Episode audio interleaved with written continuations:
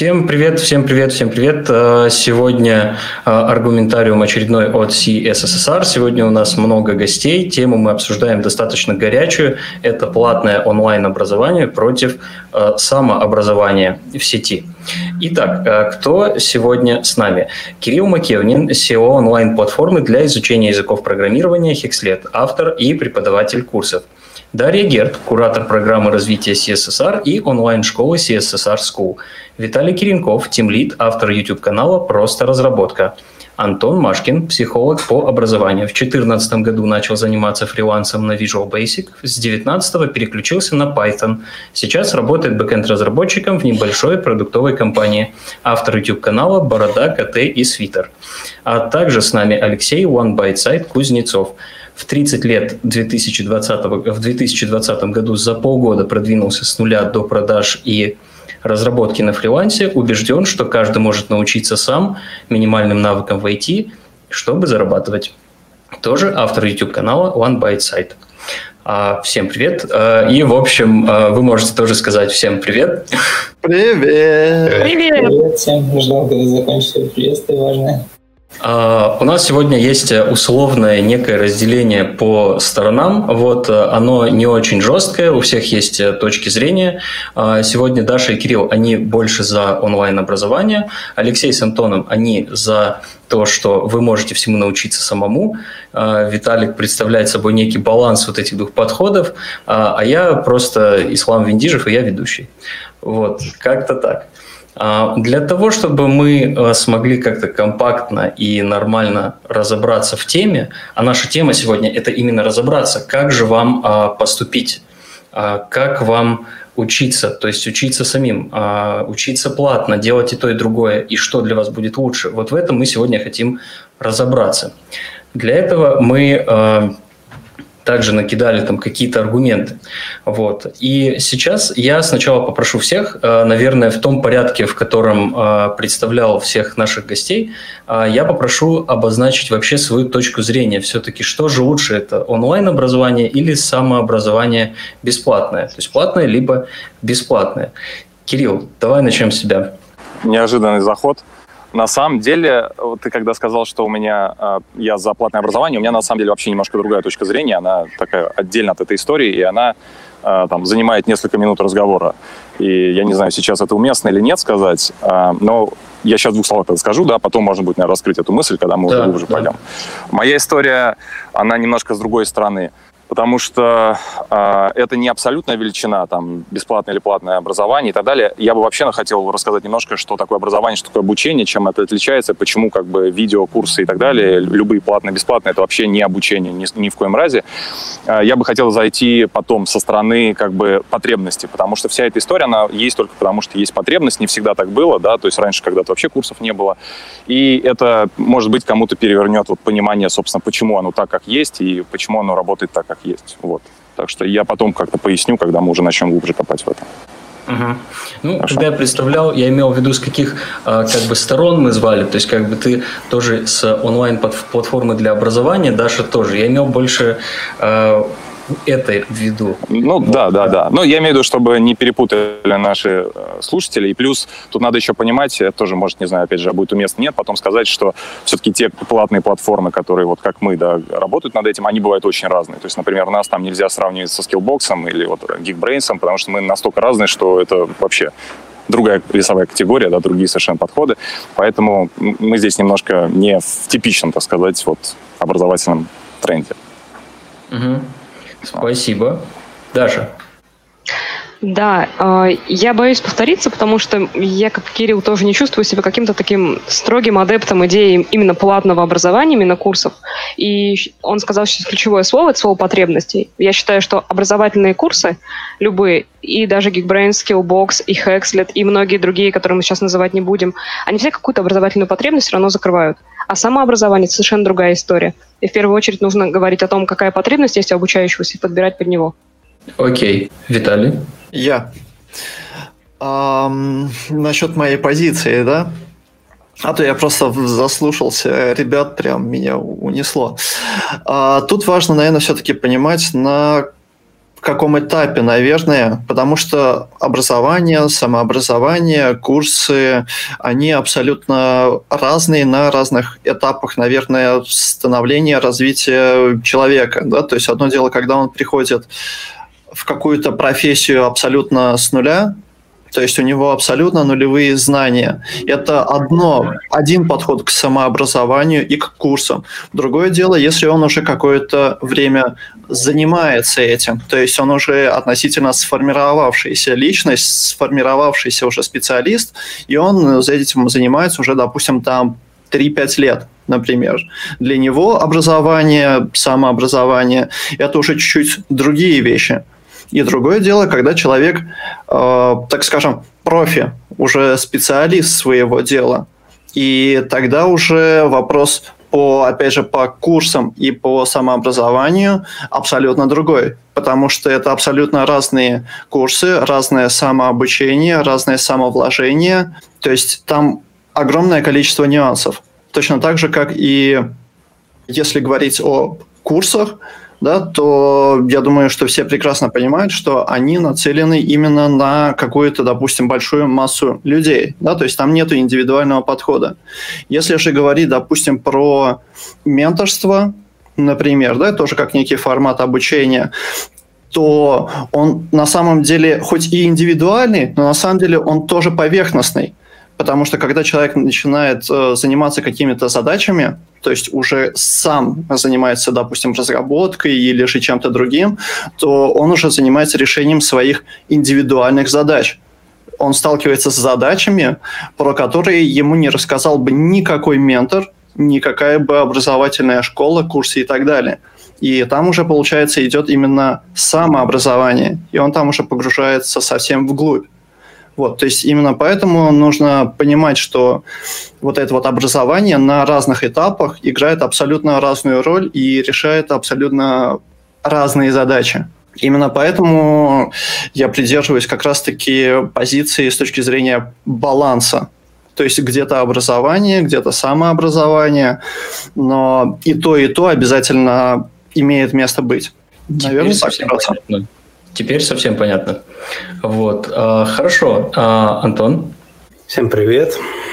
Э, я, наверное, скажу только про ту часть образования, которая касается людей, желающих попасть в IT-среду, то есть так называемых в IT в IT.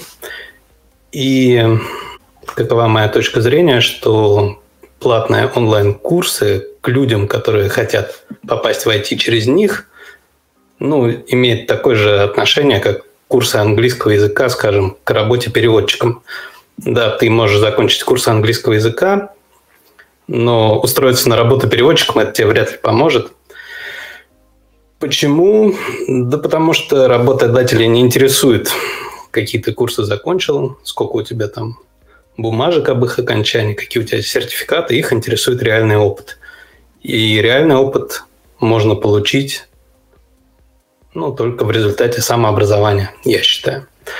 А то, что сказал Виталий до этого, что если человек уже в профессии и ему надо повышать свою квалификацию, то да, в большинстве случаев там платные курсы, в том числе и онлайн, имеют право на жизнь, они экономят время человека, они помогают ему быстрее освоить материал какой-то.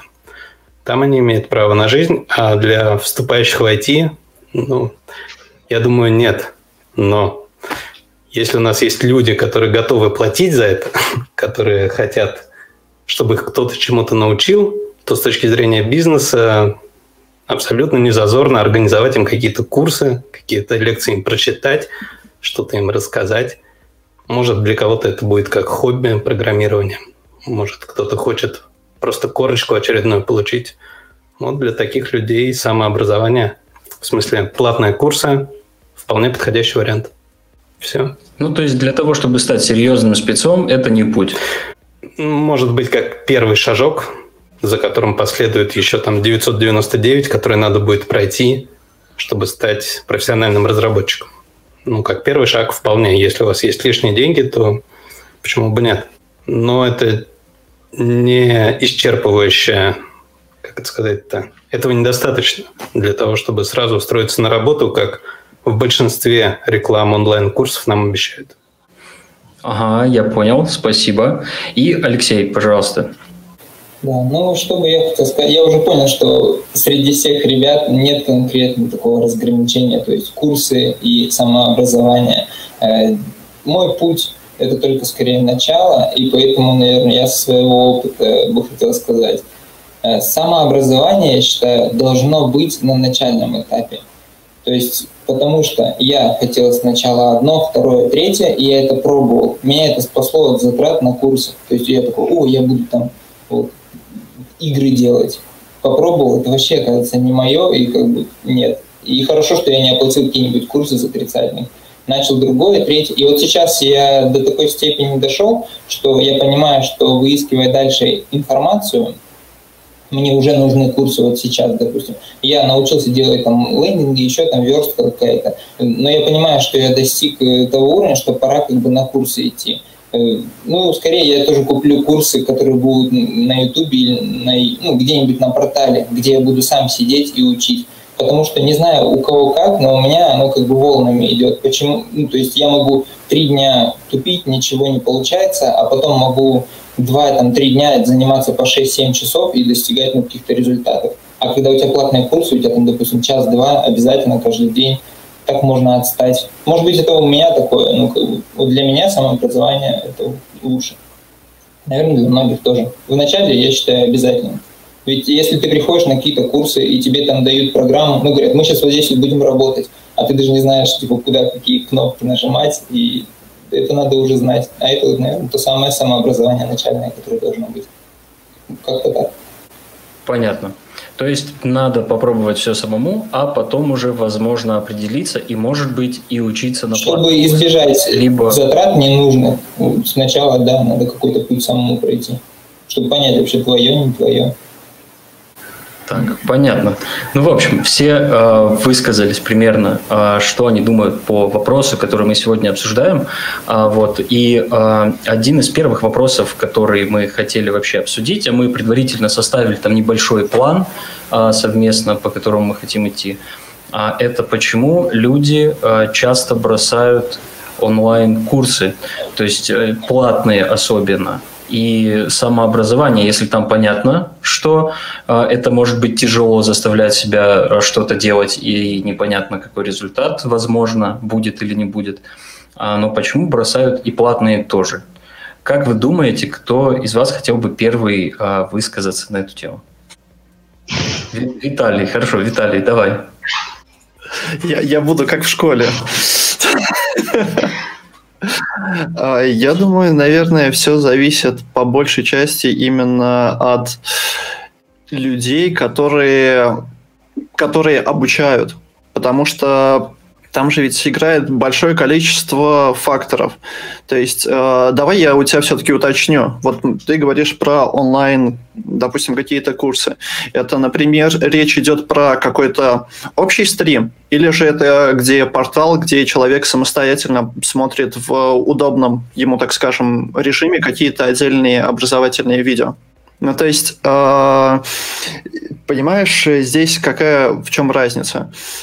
А, когда человек, допустим, пришел и он находится в группе, то у него есть э, в некотором смысле соревновательный дух, да, то есть как бы кто-то лучше, кто-то хуже. Это первый фактор, да, то есть и это в некотором смысле кого-то может будет стимулировать именно развиваться быстрее, то есть быстрее, выше, сильнее.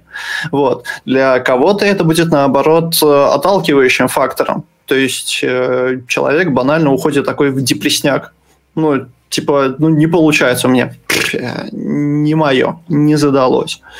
Другое дело, это уже кто обучает. Потому что, возможно, человек офигеннейший просто сам по себе разработчик, да, то есть он может написать очень крутой код, но при этом из него плохой преподаватель.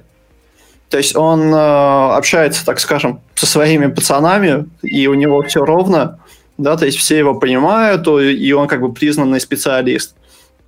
Но когда он, допустим, занимается кого-то, обучает чему-то, то его просто, может быть, не понимают. То есть он, может быть, говорит как бы на своем языке, и до людей это не доходит, и это в итоге отталкивает. Может быть, манера вообще преподавания не нравится человеку. То есть э, человек сначала посмотрел какой-то общий ролик, такой, хм, прикольная тема, давай-ка я запишусь, наверное, я пойду. Он записывается на этот курс, приходит, а человек там рассказывает спокойным, медленным голосом о том, как это круто. Вот, то есть это как бы один из факторов. Плюс, может быть, формат съемки не самый удачный. Да? И образование как бы на курсах есть, во-первых, как в онлайне, также есть еще и в офлайне. Вопрос в том, насколько мы будем затрагивать их. Потому что это, так скажем, тоже отдельная категория, где, опять же, ты сидишь либо в группе, либо занимаешься образованием индивидуально. И почему человек бросил? Вот очень большое количество именно критериев, по которым он мог от этого отказаться. Может быть, банально просто у него он нашел что-то интересное. Ну или там в жизни что-то случилось, что он решил, что нет, займусь-ка я чем-то другим. Поэтому я думаю, что здесь сложно дать какой-то однозначный довольно-таки ответ, почему люди бросают. Ну вот, я такого мнения придерживаюсь. Ага, спасибо. Антон, сейчас. Есть э, предположение, что большая часть людей после того, как им в отделе продаж продали мечту, что вы будете там Java-разработчиком и будете получать 300 тысяч в секунду, они приходят на курсы, им дают реальный материал, их заставляют заниматься, выполнять какие-то практические задания – и, возможно, они понимают, что просто не тянут, что им ничего не понятно, что те цифры, которые в рекламе озвучивались в качестве зарплат, это зарплаты опытных разработчиков, а не начинающих. Ну и просто поняв, что к чему, они быстренько сливаются, не тратя больше времени. Я думаю, большая часть людей именно по этой причине отсеивается на первоначальном этапе. А, Алексей, я вижу, ты, ты поднимал руку, да, чтобы, чтобы сказать правильно? Ага. Я думаю, мы так условились. Там хорошая идея поднимать руку. Просто вклини, вклиниваться в речь, вдруг человек что-то не договорил. Э, я хотел заметить, что Кирилл в самом начале очень хорошо сказал про потребность. Э, у людей, что потребность возникает, вот, например, возникла потребность научиться зарабатывать в интернете, делая что-то удаленное. И должна быть конкретная мотивация, чтобы сидеть, уперся там в код, и не можешь одно решить. И может два часа пройти, и ты вообще никуда не сдвинешься. И вот тут должно быть что-то, что должно тебя двигать вперед. А если человек оплатил, и ему реально такие, да мы тебя по-любому трудоустроим, потому что везде обещают, и все у тебя будет хорошо, когда он с таким раз, два, три встретится, он такой, в смысле, я не просто буду деньги получать, я вот так буду тупить эти мониторы и типа не, не, не готов, наверное, поэтому сливается.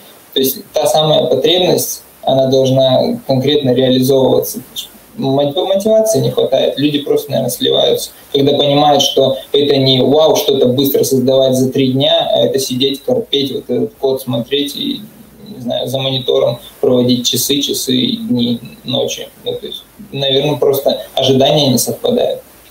Понятно. А, до начала мы обсуждали один небольшой вопрос, который был а, именно к Кириллу, и у нас сейчас в чате появился еще вопрос к Кириллу.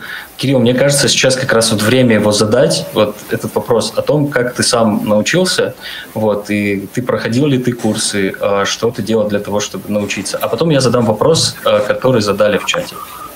Ну, единственное, я бы, знаешь, хотел я понял, что я вначале ошибку сделал. Мне надо было все-таки рассказать ту мысль, которую я говорю, ну, которая у меня в голове по поводу обучения, иначе мы слишком далеко уйдем. Но сначала, если ты не против, я отвечу вот на вопрос по поводу доходимости, да? Можно, да? А, смотрите, у нас есть аналитика, то есть это не просто там восприятие и так далее. Я сразу хочу сказать, что а, при наверное, неправильно будет говорить, вот, типа, плохая доходимость платных курсов. Наверное, стоит сказать плохая доходимость курсов, потому что бесплатные курсы появились сильно раньше, чем платные, в том числе и офлайновые, в том числе и текстовые, в том числе на Курсере. И аналитика такова, чтобы вы понимали, что бесплатные курсы проходят э, в разы, иногда даже на порядке хуже, чем платные. Это просто на подумать. И, например, на Hexlet модель фримиум, то есть у нас порядка 30 или 20 бесплатных курсов, на них приходит гораздо больше людей, они проще, и статистика дохождения у них сильно меньше, чем у платных курсов. А, то есть ну, дальше там много тонкостей, связанных с нашей моделью подписки и всего остального. Ну, просто к слову, я не, хочу делать никаких выводов, просто чтобы вы понимали, что вот есть аналитика такая, она не только наша, поскольку мы профессионально этим занимаемся, то мы общаемся с, с нашими и конкурентами, мы там работали все где-то вместе, пересекались. В общем, э, если мы берем в целом курсы, то статистика очень плохая. На Курсере помните сколько? Там, по-моему, в районе двух, что ли, процентов, или даже меньше. На платных курсах она значительно выше. Вот. Ну, там от 5% и выше. А, зависит уже от курса, от платформы и так далее. А, так, а теперь давай на тот вопрос, который вот ты задал а, по поводу книг и платных да. курсов, которые я сам проходил, да? А, я постоянно это подчеркиваю, и мы в том числе на Хексите, что источников всяких разных должно быть много. И так получилось, что когда я, например, начинал программировать, а это был ну, не считая университета, это университет это был на 2002 год, а, а вот именно профессионально за деньги я начал программировать в 2007 году. Вот. И тогда, конечно, никаких курсов не существовало. Не, может быть и было. Если, если я не ошибаюсь, в России один из первых э, сервисов по курсов это была Бауманка, да, помните, специалист такой сервис, по-моему, даже до сих пор живой. Они превратились в сертификационные центры всякие в основном. Да, ну, если мне не изменяет память, это вот из массовых, это вообще самый первый, кто в России вот этим всем занимался. Так вот, тогда курсов, конечно, никаких не было. И могу сказать, что когда я пришел на работу, в, это было на Коломенской в Москве, в квартирная веб-студия, и мне в PHP спросили, что такое require, я не смог ответить, что это такое. Ну, просто понимаете, какой уровень у меня был э, понимание программирования. И меня взяли на работу. И фактически мое обучение началось, в общем-то, уже внутри на, на рабочем месте. Так вот, я просто очень важную мысль хотел по, по этому поводу сказать, то, что говорил про потребность, просто раскрыть ее, чтобы все понимали. Это очень важная вещь, я считаю, она важнее всего остального, платных, бесплатных курсов. А, идея в том, что, ну, обучение, давайте, типа фундаментальная вещь, что такое обучение? Вот обучение — это не смотреть курсы, это не читать э, что-то, это не просто вот за кем-то там смотреть. Обучение, на самом деле, это в первую очередь практическая работа, ну, с которой подкрепляется теорией, а не наоборот. Это обязательно наставник, ментор, который вам подсказывает, помогает и, собственно, ведет, направляет и помогает вам правильно рефлексировать и улучшаться. И в идеале, если это есть, это групповая работа. И только в этом случае мы можем говорить об обучении и, кстати, не об образовании, потому что образование это все-таки просто именно организация процесса, а непосредственно передача знаний и, и как бы ну, нарабатывание навыков. Это все-таки обучение, это два разных слова, они совершенно разные вещи обозначают. Так вот, прикол в том, что неважно, платно или не платно, неважно, где вы это берете, если речь идет типа курс, и это там в большинстве случаев просто типа теория, а ты сам что-то там делаешь, это нифига ни разу не обучение, стоит оно денег или нет, вообще не имеет никакого значения. И по факту а, в этом смысле самообучение практически нет. Я сейчас поясню свою мысль, чтобы вы понимали. А, это, опять же, не кас... А, платные курсы здесь в этом смысле не то, что они не отличаются просто другим. Но в чем, что значит нет самообучения? Это значит, что самостоятельно невозможно довести себя до такой кондиции, что вы придете на работу и вы будете готовы что-то делать. Вы придете на работу и на самом деле вы будете учиться там. Либо если фриланс, то вы будете учиться за счет того, кто вам платит деньги, потому что вы будете учиться на его проекте. Вот. Поэтому я, моя точка зрения в том, что как бы самообучение, типа готовности к работе, просто не существует такого понятия. То есть можно что-то там потыкаться, а дальше, э, собственно, моя мой посыл по поводу потребности. Потребность не только с точки зрения пользователя, ну, в смысле, студента, а с точки зрения, в первую очередь, работодателя. То есть сейчас просто сложилась такая, э, как бы, конъюнктура это называется, да, что рынок по факту готов принимать людей, которые не знают вообще ничего, но они показывают хотя бы базовое желание, стремление как бы ввать, и дальше их дообучают. И с моей точки зрения, фактически все, что происходит, и то, почему у нас существует сейчас этот разговор, только потому, что такое возможно. Если бы у нас было как в медицине, где бы, не знаю, там лицензирование было, требование высшего образования, причем какого-то там с доказательствами и так далее, мы бы даже об этом, обо всем не разговаривали. Поэтому сейчас просто ситуация, что нужно огромное количество разработчиков, их нет, готовы взять людей любой квалификации, лишь бы они были, э, горели глаза, и только по этой причине работает механика, что ты сел сам, там почитал книжку, попробовал запустить скрипт, как я, да, когда-то, и я после этого устроился на работу, и уже там в течение года учился, собственно, на ошибках, на клиентах, э, как бы рос. Вот моя позиция вообще по поводу вот этого всего, всей этой истории. Угу. К тебе, кстати, был вопрос один еще. Можно было, да? А. Сейчас, сейчас я, я э, еще вопрос задам из чата. Вот, про позицию, конечно, понятно. А, вопрос такой. Как ты относишься к формату кампусов, где люди совместно обучаются и обучают других? Влияет ли окружение на прогресс? Ну, то есть был ли вообще такой опыт? Наверное. А, не просто был, я этим занимаюсь до Хекслита около шести лет. У меня, чтобы вы понимали, я был техническим директором компании «Андеф», ныне почившей, но довольно известной, которая для выбора президента. И у меня в компании работало 50 человек, которых я сам с нуля, в общем-то, вырастил, да, и сделал профессиональным разработчиком. У них сейчас, кстати, многие уже технические директора во многих местах, много лет с тех пор прошло. И, э, кроме того, мы очень много работали со студентом, я, со студентами, я преподавал в университете и занимался как раз помощью школьникам и всем таким. Вот у нас была история про... А, была такая штука, Deadline Camp, вы даже загуглить, скорее всего, сможете, когда мы со студентами, выезж... А, со школьниками выезжали и в группах как бы помогали, кодили, они там целую неделю или две в палатках жили. Ну, это такой, типа, офиг... это прям буткамп по-настоящему такой, с лесом, с палатками. И вот если теперь смачить это с тем, что я сказал до этого, да, по поводу, что такое обучение. Так вот, если откровенно брать, то это самый эффективный способ, который только существует. То есть у тебя групповые занятия, у тебя полное погружение, у тебя сплошная практика, и у тебя рядом наставники, которые тут же смотрят и тебе помогают. Простите, немножко шумно на улице.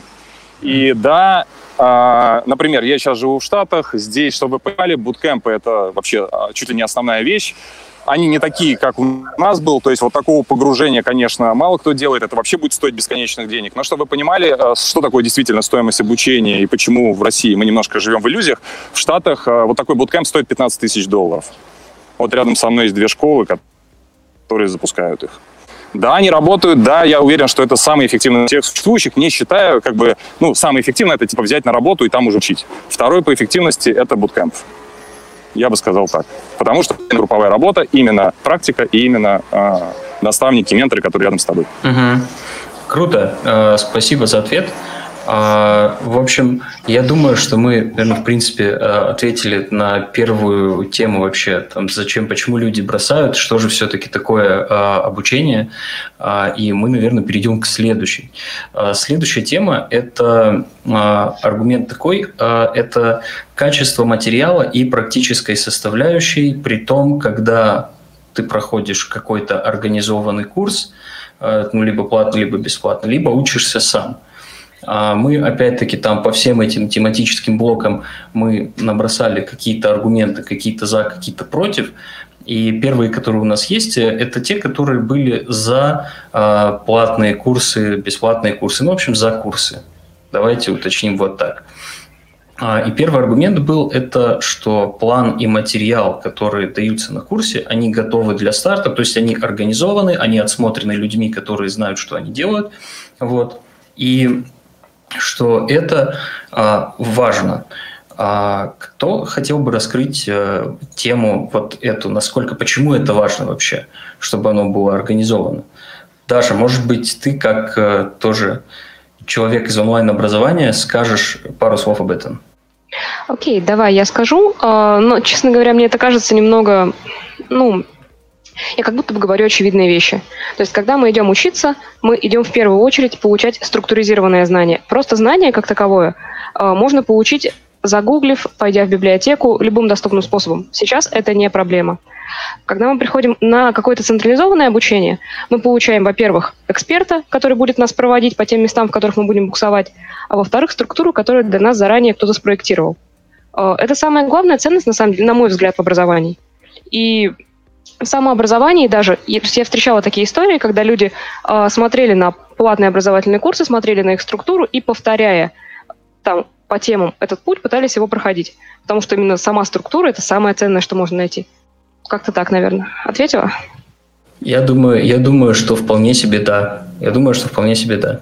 А, то есть получается, что у нас вот есть вот этот самый план, а, и еще один аргумент это, а, это уже то, что затронул немножко Кирилл, это то, что есть практика и есть контроль результата. То есть есть какой-то человек, а, либо какая-то это уже, -то, наверное, система, то есть проверки, если это какое-то какое-то коллективное обучение.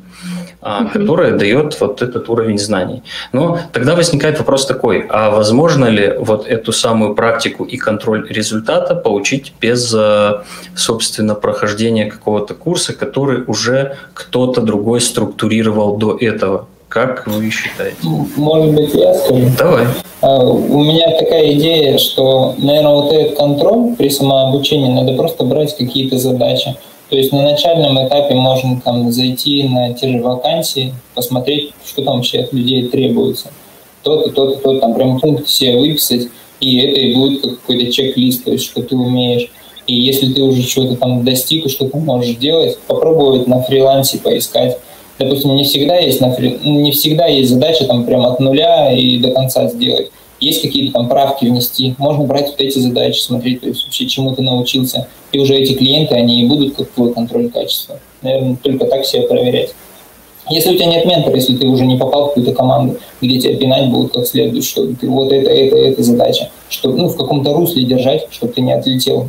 Потому что столько информации, что сейчас там ссылка, ссылка, по ней другая ссылка, и можно вообще не туда уйти, куда нужно. Тут, наверное, если самообучение, то менторство прям, наверное, не, неотменная часть этого дела, самообразование. И все-таки у меня возникает вопрос во время диалога, а самообучение – это когда ты сидишь и смотришь курс, который ты даже купил, это же тоже курсы, но это все-таки самообучение, да? И а в группе именно образование считается образованием. Тут такой немножко спорный вопрос у меня возникает. Можно я, да, отвечу, потому что у меня тоже был этот же вопрос, совсем недавно я думала, потому что мы сейчас с вами не определились с Тазариусом на самом деле. Что мы считаем обучением как бы на курсах, да, структуризированным, а что мы считаем самообразованием. Потому что даже в рамках курсов, когда вы проходите какое-то уже купленное образование, вы все равно что-то гуглите, что-то читаете, что-то смотрите, все равно самообучение вас как бы сопровождает. По сути, самообучение – это подспудный процесс любого обучения – Неважно, есть у вас наставник, нет у вас наставника. Поэтому для того, чтобы ну, нам было просто комфортнее сейчас разговаривать, да, давайте как-то это разведем. То есть я могу такую концепцию предложить, что самообучение – это действительно, когда ты э, сам подбираешь себе структуру, по которой ты будешь развиваться. А вот когда сейчас говорю, например, вы смотришь вакансии, да, выписываешь, что там требуется, и постепенно идешь по этому списку. А, а любое целенаправленное обучение, то есть неважно, ты купил этот курс, ты скачал его, ты подсмотрел его у друга, это уже все-таки обучение на курсах. Мне кажется, что вот в этом поле можно как-то уже ну, строить диалог. Тут давайте я, наверное, вклинюсь. А, здесь, наверное, а, очень правильные вещи довольно-таки сказали насчет а, структуры. То, что курс задает некую базовую именно базовую структуру хочу я именно заакцентировать внимание.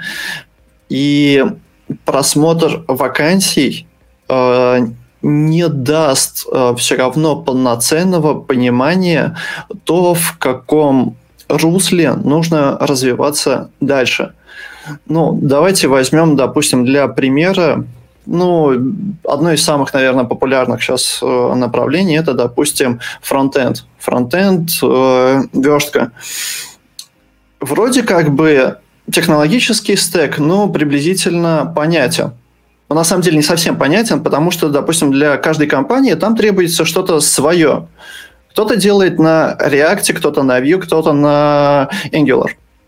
Это раз, мы уже получаем какое-то разветвление. Но помимо этого есть еще и другое разветвление. Есть, например, разные типы компаний конечных. То есть это, например, может быть интернет-магазин, это может быть э, онлайн-банк. И, соответственно, полученное образование, полученное образование на каких-то курсах с некими структурными знаниями, да, то есть э, общеархитектурными, может быть, может быть, помогут при разработке каких-то проектов, которые не самые большие. Это небольшой интернет-магазин, это может быть э, персональный сайт и так далее. Но при этом, если ты, например, устраиваешь, устраиваешься в какую-то крупную, допустим, консалтинговую компанию или же начинаешь работать на стороне клиента, то есть, например, ты там занимаешься разработ разработкой какого-то онлайн-банка, кредитного конвейера, чего-то там еще, то как ни крути, ни один курс, ни одно самообразование тебе не даст знаний, как эту вещь в итоге довести до финального результата. Потому что там уже включаются абсолютно другие вещи. То есть у тебя там более глубокое, во-первых, погружение, а курсы и самообразование дают все-таки более поверхностные знания. Там не идет э, погружение прямо до уровня того, как тот же JavaScript работает на уровне ядра, например. Также на курсах не обучают, допустим, каких, каким-то бизнес-процессам. Или же на курсах также не обучают, как банально общаться с людьми, как выяснять, что такое э, ТЗ, какие правиль... как это правильно разрабатывать, как коммуницировать, например, с дизайнером или же с бэкэндером, если ты занимаешься фронтом. То есть там дается структура, как ты будешь писать фронт. И на самом деле, я не знаю, это пошло от курсов или же от самообразования – но, например, многие э, фронты и верстальщики, они банально боятся общаться с дизайнером. То есть они получают какой-то макет, и они начинают его лепить и флудить вопросами в различных чатах. Потому что они не понимают, во-первых, сами, как это реализовать, и при этом они боятся задать вопрос э, дизайнеру, либо же бэкэндеру, как это будет дальше развиваться. Вот, соответственно, здесь уже получается, что включается именно персональное развитие. То есть, да, ты можешь получить на курсах какую-то базовую структуру с точки зрения образования и выучить какие-то базовые структурные вещи, но когда ты начинаешь заниматься разработкой или же чем-то другим уже на уровне компании, то то, что ты учил, это вот как нам говорили, забудьте все, что вам говорили в школе. Вот здесь получается, в конечном итоге получается, ну, плюс-минус то же самое. Хотя на самом деле в голове э, откладываются все-таки мысли, которые или же какие-то идеи, то, что нам закладывалось посредством курсов или же посредством самообразования, оно в некотором роде дает о себе знать но просто конечный результат все-таки уже, вот когда ты начинаешь чем-то заниматься, это уже все-таки чуть-чуть другое. И это уже как раз-таки нарабатывается исключительно практикой, а не какими-то курсами или образованием. Это именно нарабатывается за счет того, что ты сидишь и делаешь, делаешь, делаешь, ошибаешься и делаешь заново. Вот. Вот такую вот мысль я хотел выразить. Сейчас а я... Именно по этому поводу. Ага, да. Да не, я сейчас просто понял, мы все вместе сейчас придем к тому, что мы скажем, так, ребята, короче, курсы, самообразование ничто, вот пока ты в компании не устроился, ничего ты не умеешь, наверное, к этому сейчас все в итоге придем. Потому что подводишь. Почему? Не обязательно.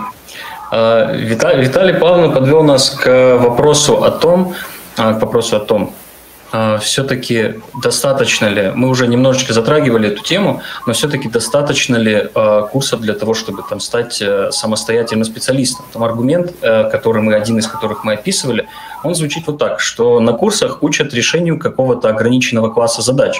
То есть там у а, самого курса есть какие-то временные рамки, у заданий есть временные рамки и так далее. Вот. И можно научиться решать только какие-то задачи, а решать потом учиться, учиться придется все равно на практике. А если шаг влево, шаг вправо, человек потерялся. Как вы считаете, справедливо ли это? Да. Абсолютно. У меня все.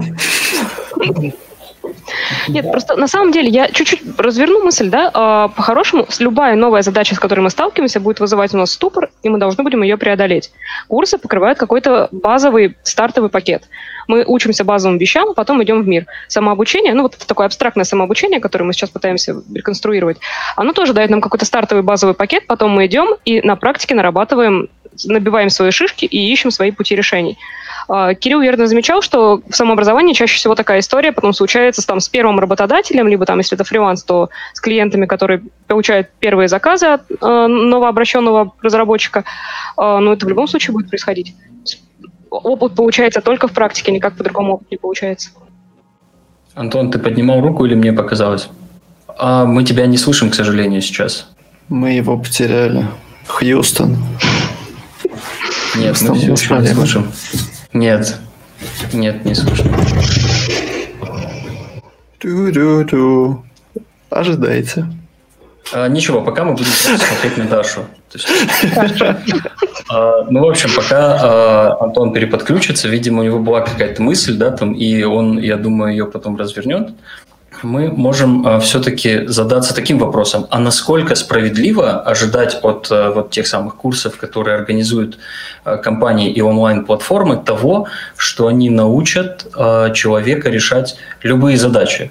То есть вот э, любые я считаю, что это невозможно. Да никто не научит, никакое образование не готовит. Любую профессию, если взять, взять медицину, там тоже по факту люди выходят и сталкиваются с чем-то. Взять механиков, хоть кого, не знаю, архитекторов, у всех потом возникают проблемы, которые докручивают профессионала до его состояния.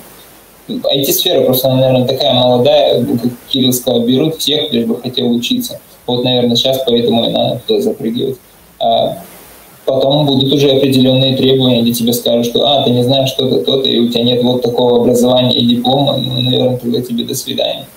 Вот, и сейчас можно стать тем самым, кто прибежал без диплома, сказал, я там сам на ютубчике выучился, возьмите меня, я обещал, буду учиться, вот прям честно. Вот. Те такие, да, да, поверили. Ну, выпадут, конечно, через два месяца, если не будешь. Но есть шанс залететь в систему. Ну, слушай, ну это здоровая конкуренция как бы она присутствует абсолютно всегда, и так что просто, просто мне э, подобный вопрос, то есть вот э, из-за того, что там карантин, э, все по домам и периодически задают вопрос, мол, э, слушай, сейчас понабежит вот э, толпа всяких джунов в компании, сейчас же ведь, наверное, будет сложнее устроиться в компанию, потому что вот-вот вот так вот э, произошло. Нет, ну, по факту-то, если так посмотреть, ничего не поменялось. Конкуренция как была, так и осталась. То есть э, тот, кто молодец, его держат в компании. Тот, кто не молодец, ему предлагают подписать бумажку. Вот, то есть э, поэтому я не вижу ничего, что сейчас появилось что-то такое новое, чего не было раньше. Что вот раньше ситуация была одна, а сейчас оно изменилось в корне вот совсем по-другому. Так, понятно. А, на самом деле, тут мы тоже там плавно переходим там от... Э, Какой я молодец, а? Да, вообще этот самый, мне кажется, можно отключиться просто, мне кажется, как ведущему отсюда. А, вот, э, ну, в общем, следующая тема, которую мы э, собирались обсудить, это э, то, что когда человек учится программированию самостоятельно, то есть нет вот этой э, учебной программы, материала и прочего вот этого всего, э, это сложно э, искать информацию самому, но это нужно делать самому. Как вы считаете, насколько это возможно находить ее нормально, э, нормальную, релевантную ту, которая вам нужна? Можно я? Да, конечно. Я. Да. Я. Тут я считаю, что находить информацию самому очень-очень, наверное, это, наверное, одно из самых главных э, вещей, которая должна присутствовать у человека, когда он занимается обучением. По одной простой причине. Э, когда человек ищет какой-то ответ на свой вопрос, он перебирает огромное количество ответов, огромное количество решений, которые не работают. И, соответственно, это в голове у него откладывает определенные знания. То есть в будущем, когда он столкнется с подобной проблемой или же с каким-то аналогичным вопросом, да, он уже будет понимать, что, я, что он делал такой-то, такой-то, такой-то шаг, и это не работало. И сейчас этого уже делать повторно не стоит. И у него в голове как раз-таки формируется именно знание. Именно вот знание и понимание того, что работает, что не работает. Если же человек э, приходит, в, допустим, в чат какой-то и задает один конкретный какой-то вопрос, как сделать вот это, и он получает конкретный ответ, сделай вот так, то получается, что по факту он не научился абсолютно ничему. И столкнувшись с подобной проблемой в будущем, он, скорее всего, также пойдет в чат задавать вопросы, либо же сядет такой и уже разведет руками и скажет, Ну, не шмогла. И все. То есть, а доступ к интернету, например, э, может быть не всегда. Я говорю о тех случаях, когда человек, например, пришел на собеседование. И ему говорят, что, чувак, а вот давай-ка ты сейчас вот возьмешь и решишь вот эту вот задачку. Ну и, скорее всего, он сядет в лужу. Ну, потому что спросить будет не у кого. А в голове знаний не отложилось. Поэтому я считаю, что искать информацию самостоятельно – это прям must-have. Прям очень-очень нужно. Так, кто еще хочет что-нибудь сказать об этом? Насколько можно все-таки самому э, найти информацию вот нужную? То есть ну, мы сейчас говорим именно про самообучение. Да, можно найти информацию. Google в помощь и, или правильные чаты. Но копирование кода – это реально самое большое зло. То есть было правильно Виталием сказано. Потому что это не откладывается в голове. Вот. А то, что на собеседование Google не дает пользоваться, я даже не знал, ужас. То есть, как, как без этого? Я что, сам должен помнить все это? Ну, это знаешь, как короткий э, анекдот, типа, как вы можете оценить э, свои знания в программировании при наличии Гугла просто подобен Богу? Ну, вот, типа того. Да-да-да. Ну, там реально все ответы, то есть человек же не может все помнить. На начальном этапе тем более. Но потом, да, там помнишь основные моменты. И все равно, мне кажется, любой в любом проекте встречается с тем, что надо находить ответы. Касаемо верстки, вообще там находишь блоки конкретные, там ну, условия, всякие штуки, галереи там и так далее можно взять и под свой сайт подстроить. Я просто не знаю, как касаемо именно программирования, как все это работает. Наверное, тоже куски кода в общем доступе валяются на том же GitHub, который можно применять. Понимаешь, здесь просто есть некоторые нюансы. Дело в том, что ответы, которые обычно можно найти в интернете, да, они ответы на наиболее часто встречающиеся вопросы. Да, то есть, ну, это какая-то там системная ошибка или же сборка упала, да, то есть, где компьютер сам говорит то, с какой ошибкой ты столкнулся. Другое же дело, когда ты занимаешься разработкой уже более сложных каких-то систем. Это уже не важно, фронт или же бэк. То есть, когда у тебя стоит задача разработать какую-то внутреннюю сложную логику, то как ни крути, вот конечный результат ты в интернете не нагуглишь никак. То есть, но при этом тебе помогут различные решения. Вот, то есть тебе вот это вот решение нужно будет слепить из каких-то маленьких кусочков. И эти маленькие кусочки ты должен суметь правильно найти, если ты не можешь их написать сам. То есть это некий пазл. Ты частично выложил какие-то различные кубики, да, то есть, а вот чего-то тебе не достает, и тебе нужно понять, чего тебе не достает, и как правильно это найти, чтобы в конечном итоге твое решение взлетело. Ну, это же тот самый кайф, ну, то есть, почему все прикольно, потому что когда вот это вот решается, ты нигде не мог найти, ты такой сам сделал, вот это вот. Вот это я ну, могу. Да. И потом зашел на все эти форумы, где ты писал, и тебе две недели не отвечали, ты такой, да все уже, ребята, Наконец пришел. И решение не написал там, чтобы все решение не написал, тоже мучились. А вот смотрите, возникает такой вопрос. А давайте возьмем опять курсы, которые кто-то все-таки организовал, а не вы учитесь сами.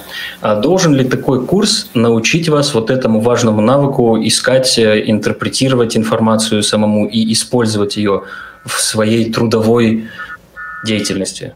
Как вы считаете? А можно я уточню вопрос? Имеется в виду, должен ли курс этому учить, или может ли он, в принципе, может должен ли быть курс? Должен ли? То есть должен ли, да. Ну, мне, откровенно говоря, кажется, что нет. То есть курс должен учить тому, что курс заявлен э, учить.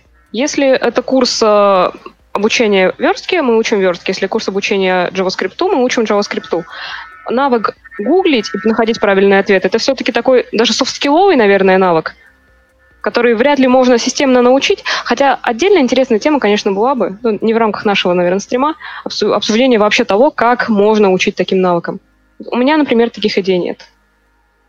Тут, наверное, я мальца, наверное, все-таки дополню.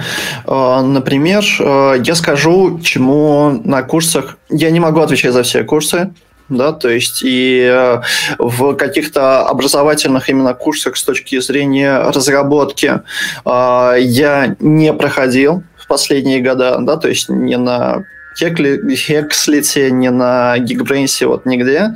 Просто, но я очень часто встречаю людей, э, которые прошли какие-то вот курсы по фронту, ну, то есть так сложилось, что я сижу в различных чатах и мониторю вопросы, которые часто появляются.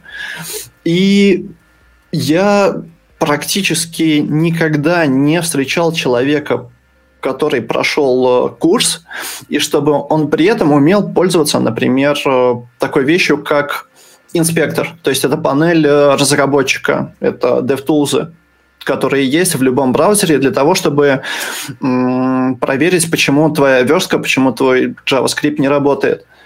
Вот этого я, например, практически никогда вообще не встречаю. А это одна, наверное, из самых главных вещей, которые, которые как мне кажется, должны обучать.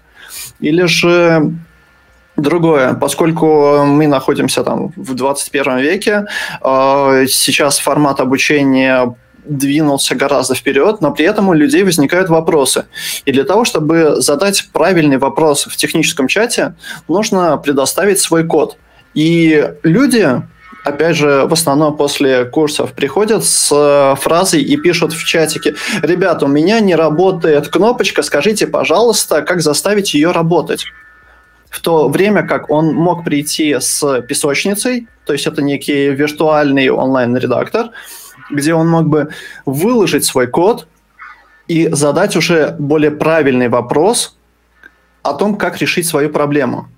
Вот, например, о работе с песочницей я тоже не встречал, чтобы людей обучали.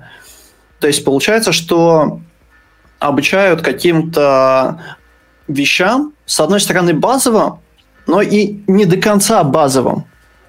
Вот поэтому мне кажется, что вот некоторых вот таких вот вещей не хватает.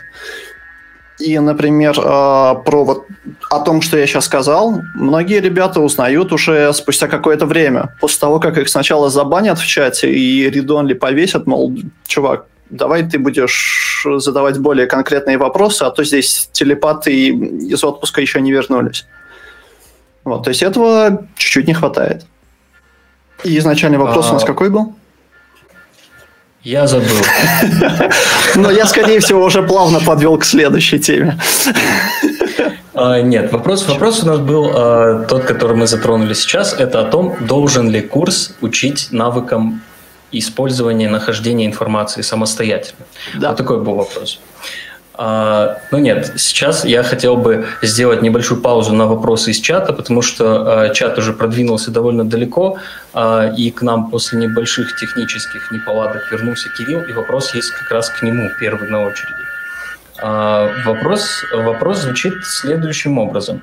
Как отличить хорошие курсы от плохих? Ведь когда у тебя совсем нет опыта, трудно понять, где действительно дают хорошие знания. И Кирилл отключился. Вот видите, зачем вы такие вопросы задаете, ребят? Ну, так нельзя делать. Ну, так, так вернется. Ну, ну, это все шутка, он перед, переподключается на самом деле.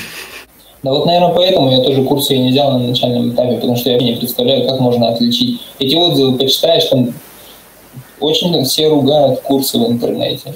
Любой портал, то есть прям закидан плохими отзывами. Наверное, от тех, кто уже слился и что-то не вывез. Ну, вот Кирилл сейчас, наверное, на своем опыте даст развернутый ответ. Я неудачник сегодняшнего выпуска, потому что у меня то пропадает связь, то телефон садится, то что-то еще происходит. А, поэтому, честно говоря, ребят, простите, но я очень многое пропустил а, из того, что вы говорили, к сожалению. Единственное, вот я в конце немножко услышал сейчас, да, по поводу там, чему обучают, не обучают.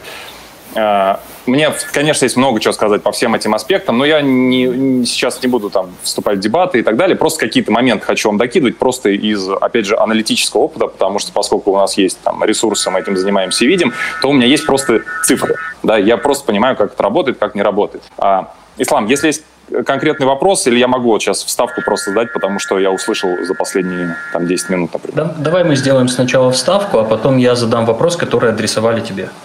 Угу. Несколько просто мыслей, ребят, э, к тому, как это происходит. Смотрите, э, по поводу навыка самообучения, там, гугления и так далее. Я опять здесь подчеркну, то есть э, я немножко на другом ну, как бы на другой волне, что ли. Я не разделяю это платные и бесплатные курсы или еще как-то. Вопрос на само, э, типа навыка гугления, вообще говоря, идет откуда-то даже ранее из детства. То есть люди, которые проходят курсы, скажем, тут надо задать им такой вопрос. Вот если они там уже достаточно взрослые, там, например, 25 и старше, а чем они в институте занимались, да? То есть тут как бы большие вопросы к нашему образованию вообще российскому, потому что большинство все-таки имеет высшее образование. И если человек как бы к этим годам, у него такие сложности, это вообще-то говорит о гораздо более глубоких проблемах, на гораздо более глубоком уровне.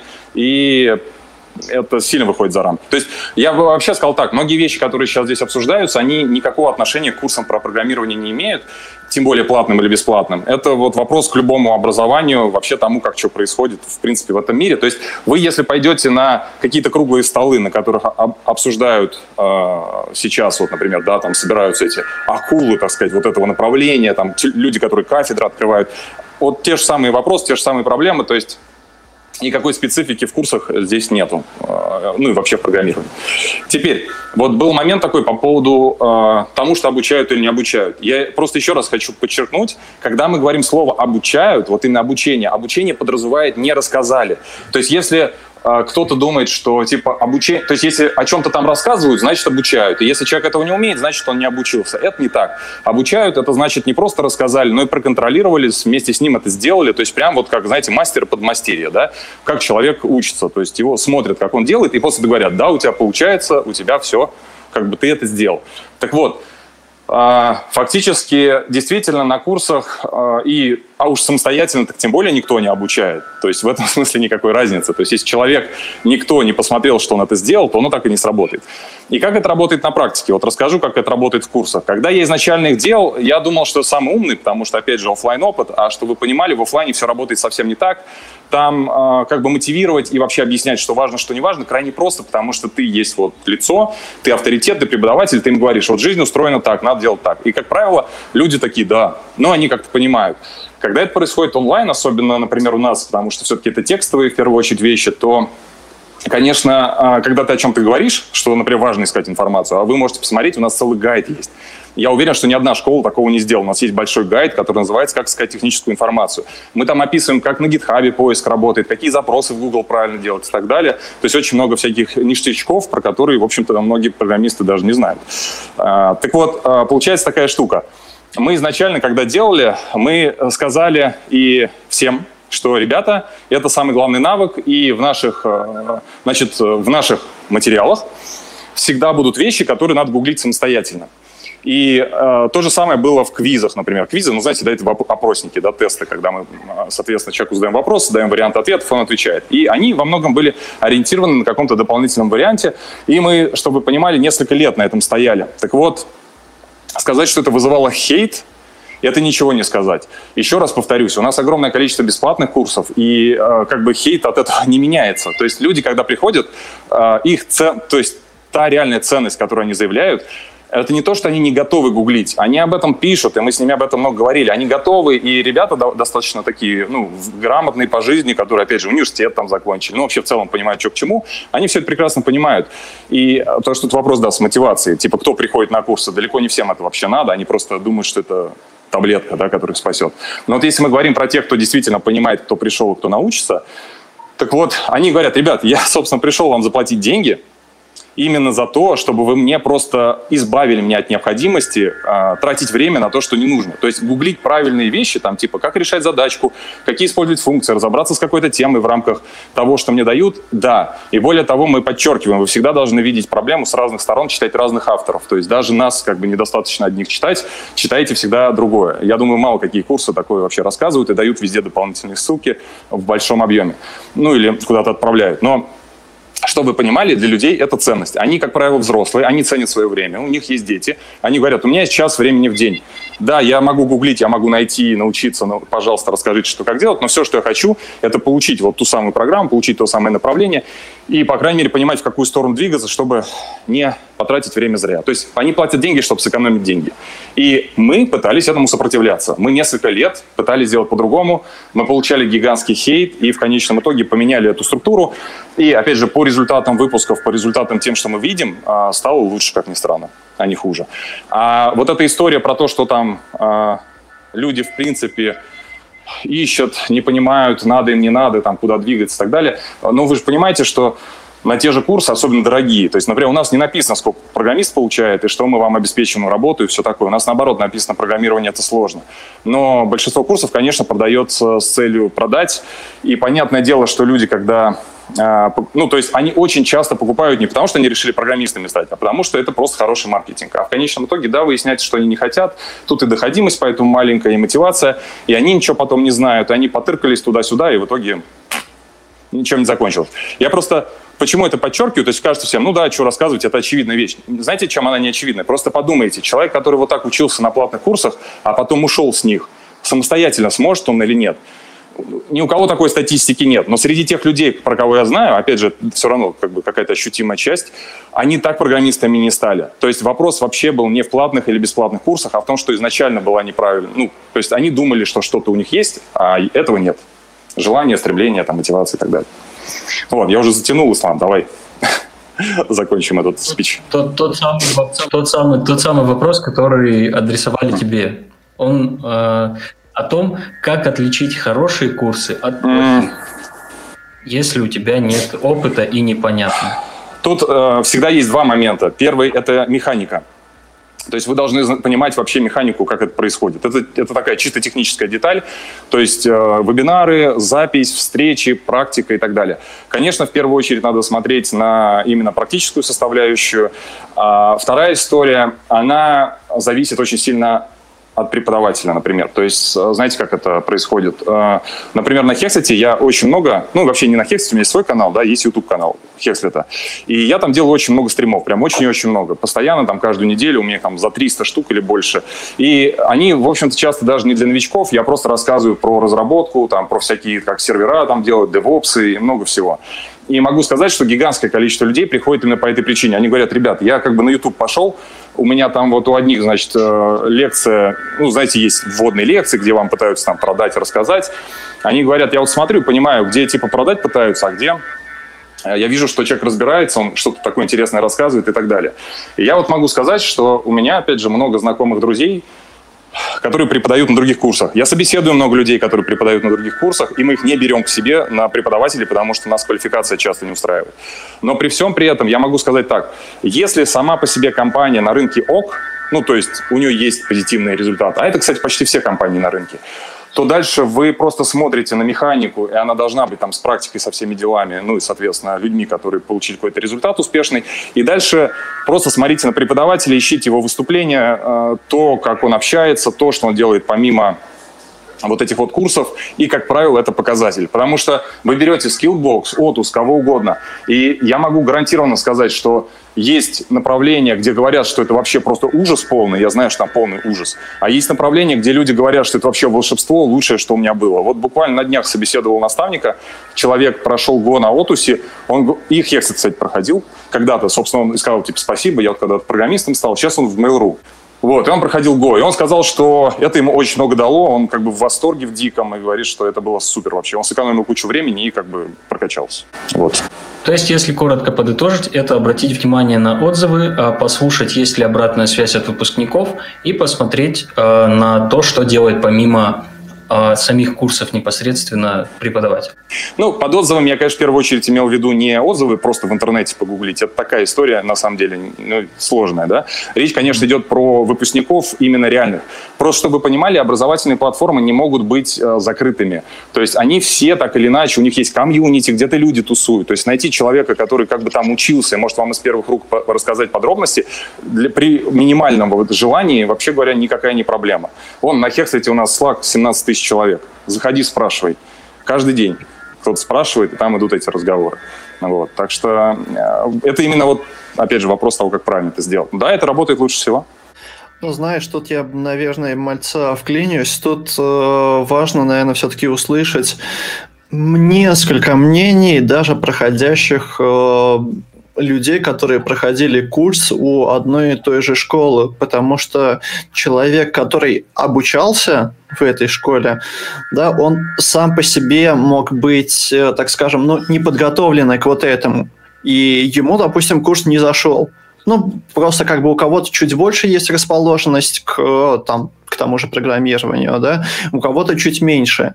И, соответственно, два человека, находящихся на в одном потоке на одном и том же курсе могут э, дать абсолютно разную обратную связь. Ну, потому что это просто банально разные люди.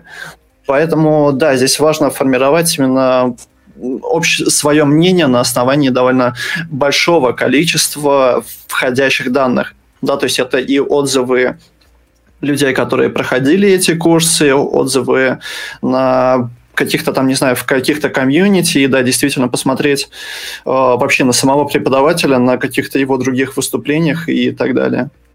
Я могу просто прикол рассказать э, небольшой, просто чтобы вы понимали, как действительно бывает. Я к тому, что я про курсы могу много чего плохого рассказать.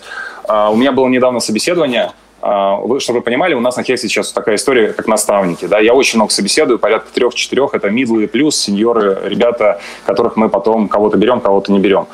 И был парень, который сейчас прямо пишет курсы для одной из известных очень на рынке компаний. И э, он пишет их по языку, на котором он не программирует. То есть он сам фронтендер, пишет по какому-то другому языку, и он не является программистом. А, я начал выяснять, я пытался понять, как такое возможно. Оказалось, что а, ну, он пишет курсы по тем вещам, которые просто ему интересны. И у нас он примерно такой же курс хотел написать еще, причем по UX, если я не ошибаюсь, просто потому что а, ну, ему эта тема сейчас интересна. Мы, понятное дело, как бы расстались, потому что нам это совершенно не нужно, но смысл в том, что вот, чтобы вы понимали, как это происходит. То есть вы должны 100% пойти и поизучать преподавателей, посмотреть их э, жизненный путь, там, где они выступают, что они рассказывают и так далее. Как правило, любой преподаватель вменяемый, ну, я имею в виду вменяемый программист, который достаточно хорошо преподает, он вытянет любую школу. Вот в любой школе есть офигенные чуваки, у которых офигенные курсы, это я вам гарантирую. И насколько у него все плохо было у этого интересного? Насколько? Преподаватель. Насколько что? Сам. И насколько у него все это было э, качественно сделано, которое вот мне просто нравится. Я ну, я не смотрел, я просто знаю, что в этой школе есть очень разные отзывы, и но просто сам факт по себе, что человек дает, как бы обучает новичков, не имея продакшн опыта, опыте на каком-то языке, ну, для меня это, конечно, вообще недопустимо. То есть это уже как бы за гранью этики. У меня вопрос есть, так, если думаю... меня слышно. Ага, давай, Антон. А, да, теперь слышно. Отлично. Да я поменял микрофон на ноутбучный. Вот бытует такое мнение в интернете, что, мол, курс это потоковое мероприятие, туда приходит много людей, и чтобы заполучить по-настоящему квалифицированного специалиста с большим практическим опытом, а, нужно платить ему много денег. Ну, то есть час времени такого разработчика, он дорого стоит. И поэтому у меня вопрос, может быть, к Кириллу, как аргумент к э, платным курсам, что заставляет вот людей с большим практическим опытом а, все-таки входить в преподавательскую деятельность, заниматься с учениками, хотя получать они, очевидно, будут меньше, чем занимаясь непосредственно своей работой. И есть ли у них среди преподавательского состава действительно такие звезды, суперстар э, в разработке? А, звезд очень много. Вот э, это несложно проверить. Ты можешь открыть тот же самый Otus или Skillbox э, и просто посмотреть имена, чем эти люди занимаются, кто они где. И в большинстве своем это будут просто адовые монстры. Я могу сказать, что поскольку я сам какое-то время выступал активно на конференциях, вращался в этой тусовке, high-load, все дела, мы там с руководителями всеми знакомы, этими тех директорами. И я могу сказать, что там Авито, Баду, ну и так далее, и так далее. Короче, это топовые компании, в которых там PHP разработка, там Ruby, Python разработка, они все преподают, все как один. И каждый раз, когда ты с ними, ну, общаешься, разговариваешь, я же тоже как бы преподаю, хотя, в общем-то, у меня было, были карьерные истории там интересные. А, ну, программистов это вообще странная вещь. Я не знаю, откуда она берется, но почему-то у нас у всех а, есть такое внутреннее ощущение, желание делиться, и деньги там вообще обычно ну, не стоят. А, на первой роли, это редко вообще бывает. Есть как бы надо понимать, что за рубежом существует целый рынок. То есть, например, вы заходите на Udemy какой-нибудь, в котором десятки тысяч курсов, заходите в группу на Фейсбуке, вы увидите, что там 50 тысяч преподавателей. 50 тысяч, чтобы вы понимали. А в России такого рынка нет. То есть у нас есть такие типа одиночки, которые что-то там делают, пытаются, но сейчас он формируется. И да, они не ради денег это делают, они продвигают свой бренд, то есть для многих это важно. Часто курсы делаются совместно с компаниями, потому что они тоже так продвигают свои бренды. Я думаю, вы прекрасно знаете, на скиллбоксе каком-нибудь там очень много курсов, связанные с, эм, ну, не знаю, с Альфа-банком, например. Там с МТС и так далее, и так далее. То есть там все-все-все участвуют. Короче, это действительно во, многом благотворительность, но это не отменяет того, что они все-таки зарабатывают какие-то денежки. То есть э, они приятный бонус все равно есть. Я бы, наверное, хотел здесь мальца кое-что дополнить. А, Кирилл абсолютно правильно сказал, что в первую очередь это, наверное, все-таки желание делиться, но и при этом еще присутствует такой такое побочное, я бы, наверное, сказал, это действие, которое приходит на самом деле со временем. То есть э, изначально ты этого как-то не понимаешь. Просто я, допустим, стал заниматься вот Ютубом, рассказывать там какие-то основы по верстке, по фронтенду, да, и изначально я думал, что я буду просто рассказывать, ну, просто делиться своим опытом, да, то есть что я уже знаю. Но в конечном итоге на самом деле получается, что ты погружаешься еще больше в технологии. Потому что ты не можешь прийти и там перед аудиторией или же снять ролик и сказать, что, ребят, смотрите, делайте так-то, так-то, так-то. Почему? Потому что я так сказал. Я так делал, и оно так работает. Вот. Так нельзя поступать. И поэтому получается, что когда э, подготавливается какой-то обучающий материал, Получается, что сам программист, сам учитель, он еще больше сам погружается в эту тематику. И это получается такой довольно-таки двусторонний процесс. Он одновременно и сам развивается, и при этом еще и делится с другими. Yeah. Вот. Ну, теперь, на самом деле, э, у нас осталась еще одна такая тема, которая, на самом деле, довольно горячая. Ребята в чате, я вижу, что есть еще два-три вопроса, но я бы хотел, чтобы мы обсудили сначала э, один вопрос, который беспокоит очень многих. Это гарантия трудоустройства, э, как раз, которые щеголяют многие курсы, образовательные платформы и так далее. И сейчас я как бы задам этот вопрос вот нам всем, собравшимся. А, то есть все мы знаем, есть где-то гарантии трудоустройства. Где-то они настоящие, где-то не очень. А, вот. Как вы считаете, насколько это вообще адекватно? Давайте для начала с адекватностью разберемся. То есть насколько это адекватно ли вообще а, гарантировать трудоустройство а, после прохождения каких-то курсов на своей онлайн-платформе и так далее? Как вы считаете? Я, честно говоря, не понимаю, как это. Ну, то есть я пару раз, наверное, встречал подобное в описании в каких-то курсов, и, ну, честно говоря, у меня в голове это абсолютно ну, не укладывается. Ну, то есть, как? Ну, на основании чего? Единственное, в голове у меня чисто теоретическое предположение есть, то есть это образовательный образовательный курс, так скажем, да, некая школа, она изначально договорилась уже с неким набором компаний, ну, то есть там, не знаю, компаний 5, 10, 20, энное какое-то количество компаний, которым нужны именно какие-то стажеры или же джуны. И получается, что они изначально подбирают людей, то есть которые проходят вот эти вот курсы, и в конечном итоге, там, не знаю, каких-нибудь э, best of the best э, предлагают их кандидатуры каким-то этим компаниям. То есть это чисто мое такое теоретическое предположение. В остальном, как это может работать, я, честно говоря, ну, не совсем представляю. Сейчас мы, наверное, версии накидаем, а Кирилл в итоге ответит как. Потому что подозреваю, что это, наверное, да, действительно организации договариваются о том, что со школы пойдет поток каких-то новичков, но я не трудоустраивался просто, я сейчас на фрилансе пробую, я не трудоустраивался в компанию. Но у нас была в универе практика, у меня техническое образование, и нам говорили, вы, короче, ребята, после универа вас сто пудов вот на этот завод возьмут. Мы такие, хоп, пришли на завод, нам дядя говорит очень серьезно, который уже 30 лет на станке стоял, он говорит, здрасте, у вас типа практика две недели, мы прошли ее, мы такие, куда типа резюме подавать? Он говорит, идите отсюда, типа, без вас тут хватает дел, вы только тут все сломаете. Что-то мне подсказывает, что, наверное, в IT-компаниях те, кто сможет код закосячить, прям не будут любить в том месте. Ну, давайте самый простой пример, самый простой теоретический пример, как такое вообще может работать, ну, мне кажется, это когда вот те, кто обучают, они взяли просто к себе.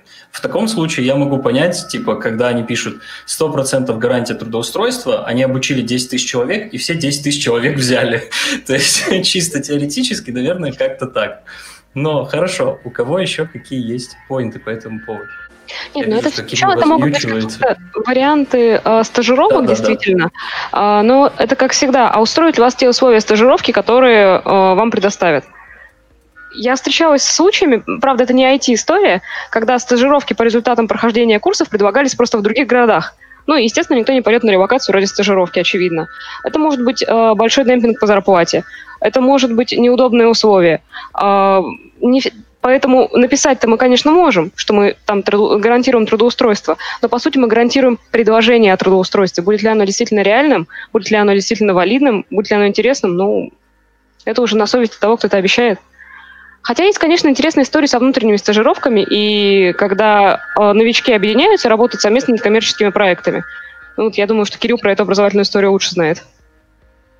Могу сказать. Кирилл решил отмолчаться. Мы как раз думали, да, что ты скажешь. Я видел, что ты размьючивался. Да я просто пошутить хотел, э, когда спрашивали, как это происходит. Я говорю, я говорю в стиле этих компаний могу ответить, позолоти ручку, я расскажу. Да, да, да, да.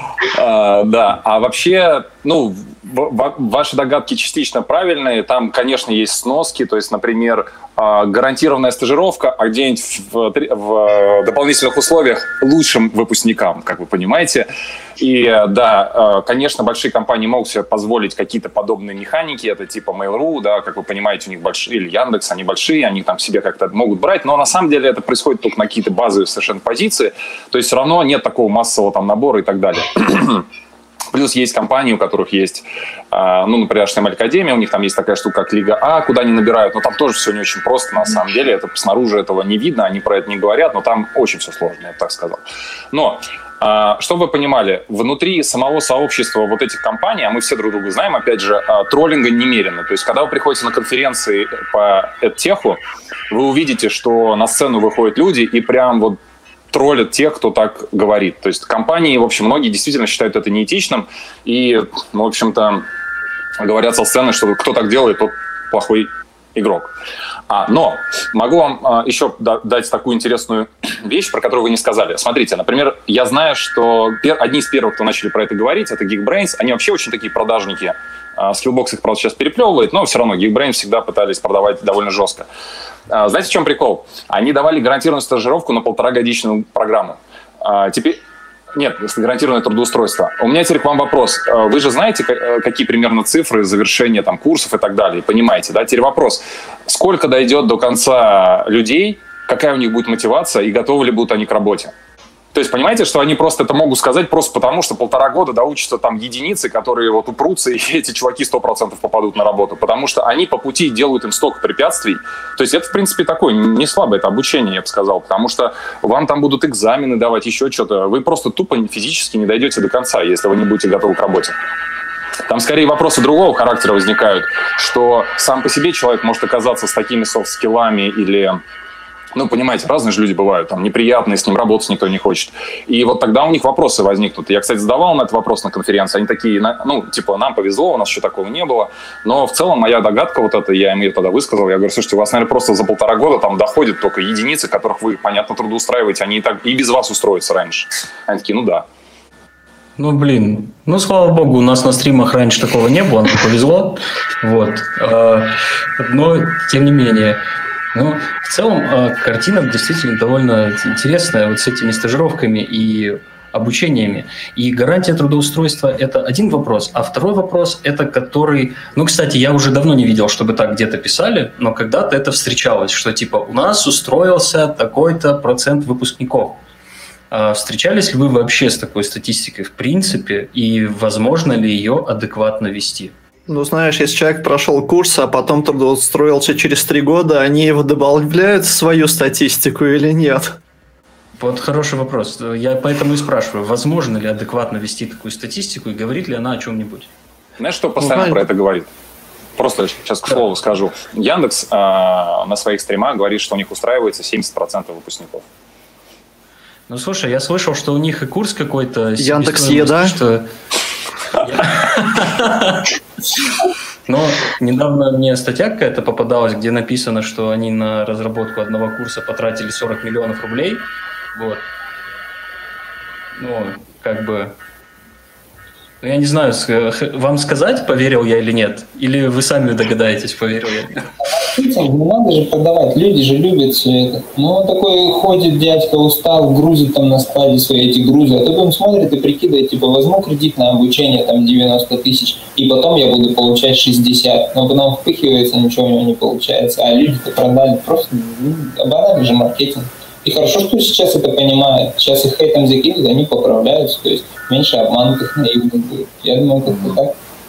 Может, на молодую кровь рассчитано, может, люди в возрасте, которые уже хлебанули где-то на разводах, они уже на это не купятся. А кто там студенты или что он такой, о, мой универ мне не гарантирует, а вот туда я точно пойду. Та же самая таблеточка, кнопочка, которая к деньгам приведет, всегда во все времена продавалась. Часто, наверное, такую схему ну, понимаешь, потенциально, в принципе, подобная статистика, но если так подумать, она потенциально, в принципе, может быть, имеет место быть, если, допустим, у компании хорошо настроена внутренняя CRM. -ка. Это, по сути, все те же продажи. Да? То есть э, любая компания, которая занимается продажами, она держит своих э, клиентов всегда под рукой. То есть это общая база, и, собственно, этим клиентам, которые уже что-то проходили, постоянно докидывают что-то новое. Ну и, соответственно, если имеется база этих людей, то компании, в принципе, абсолютно ничего не, ничего не мешает в какой-то момент позвонить, там, не знаю, настроить некую уведомлялку, чтобы через месяц, через полгода, через год отзвониться и узнать у чувака, как он устроился, не устроился. Вот, так что, в принципе, потенциальная статистика может быть он проходит курсы, полтора года учится, а потом ему дают бланк, как в магазине, типа, вот сюда свою почту напишите, мы вам будем вакансии присылать, и, может быть, вы что-то выберете. Да. Ну, примерно так тоже происходит в некоторых местах, да, да. Это, знаешь, вот как а, в Москве, особенно сдача квартир эти а, за 4 тысячи, а, как они называются, услуги, когда тебя оповещают просто, да, тебе, тебе высылают список адресов, и ты типа на них звонишь, а потом говорит, мы не при делах. А я, я когда в город приехал, я заключал такой контракт. Были просраны 2000 рублей, к сожалению. А, ну ты прошел через это, ну вот. вот. Да, наверное, эти 2000 уберегли затрат 10 тысячных на курс. Сейчас Антон поднимал руку. Антон, что, что, Антон? Есть еще одна интересная схема, а, когда вас приглашают на курсы и говорят, вы у нас сейчас отучитесь, там полгодика, а как устроитесь на работу – так будете нам полтора-два года приносить свою зарплату в конверте, ну, в качестве оплаты за обучение. Это тоже очень интересный способ относительно честного отъема денег у населения. То есть там, если даже среднюю зарплату разработчика прикинуть какую-то по региону, да, то выходит, что там за год, за два очень высокая стоимость курса получается. И те, кто в конце концов устроится на работу, они и отбивают для такой компании затрат на обучение тех, кто не устроился. Ну, логистика непростая у этой штуки, там подводных камней на самом деле много. Я очень мало знаю тех, кто по такой схеме работает, а про успешных, чтобы они были на слуху, даже не знаю. Так что сложно сказать. Тут еще и мотивации у людей совершенно нет.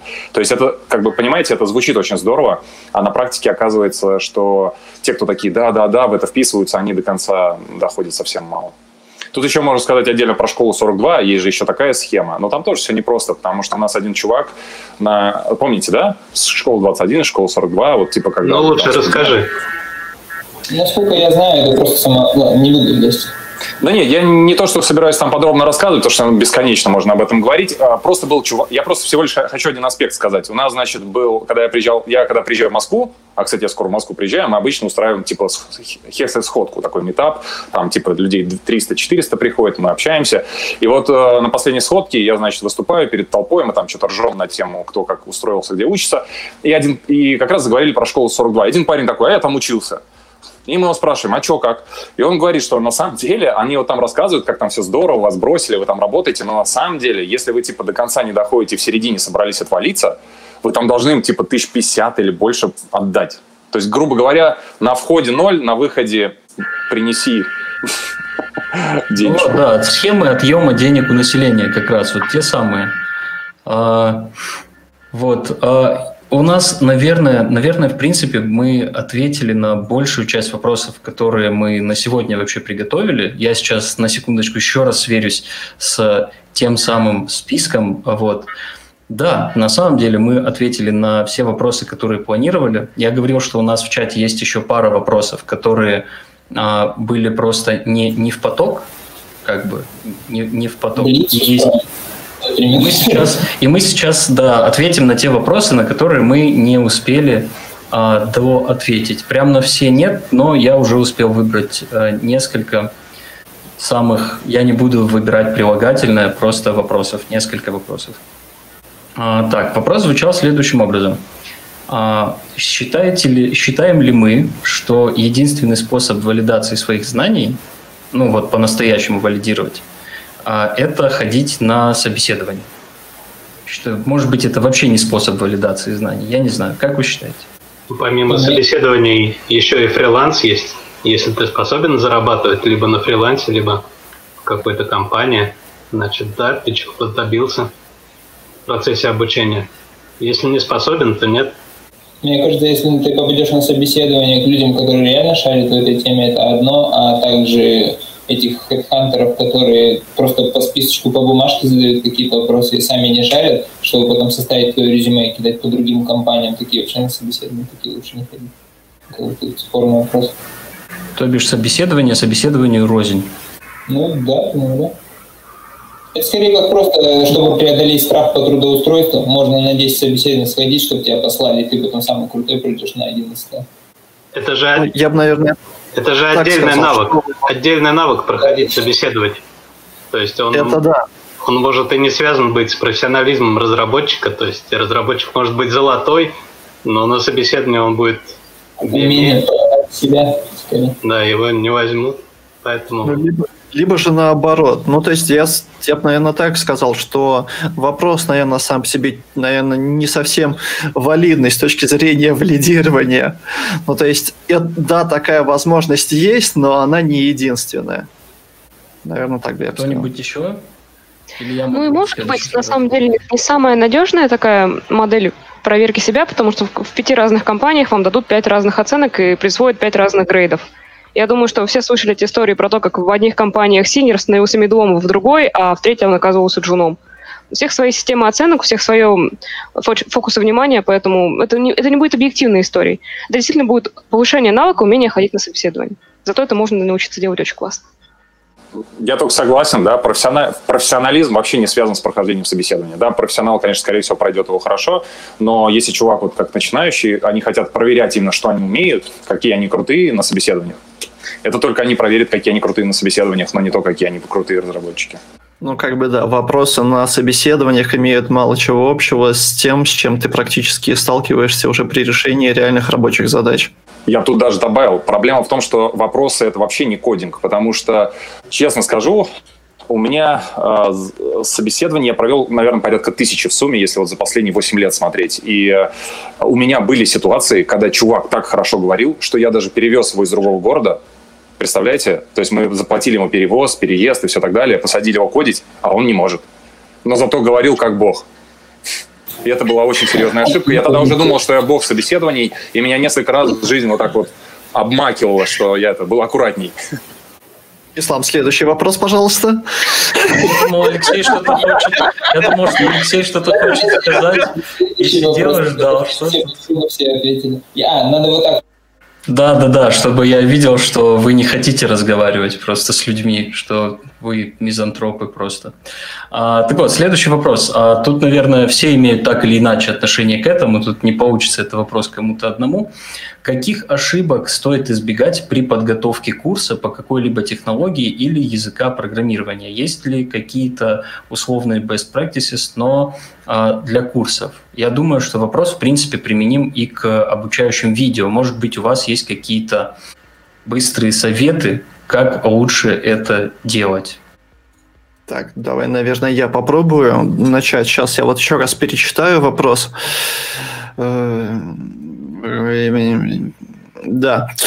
Ну, по собственному опыту скажу, наверное, что если ты решаешь э, самостоятельно писать какой-то курс, какую-то обучающую программу, наверное, в первую очередь это нужно наложить на себя.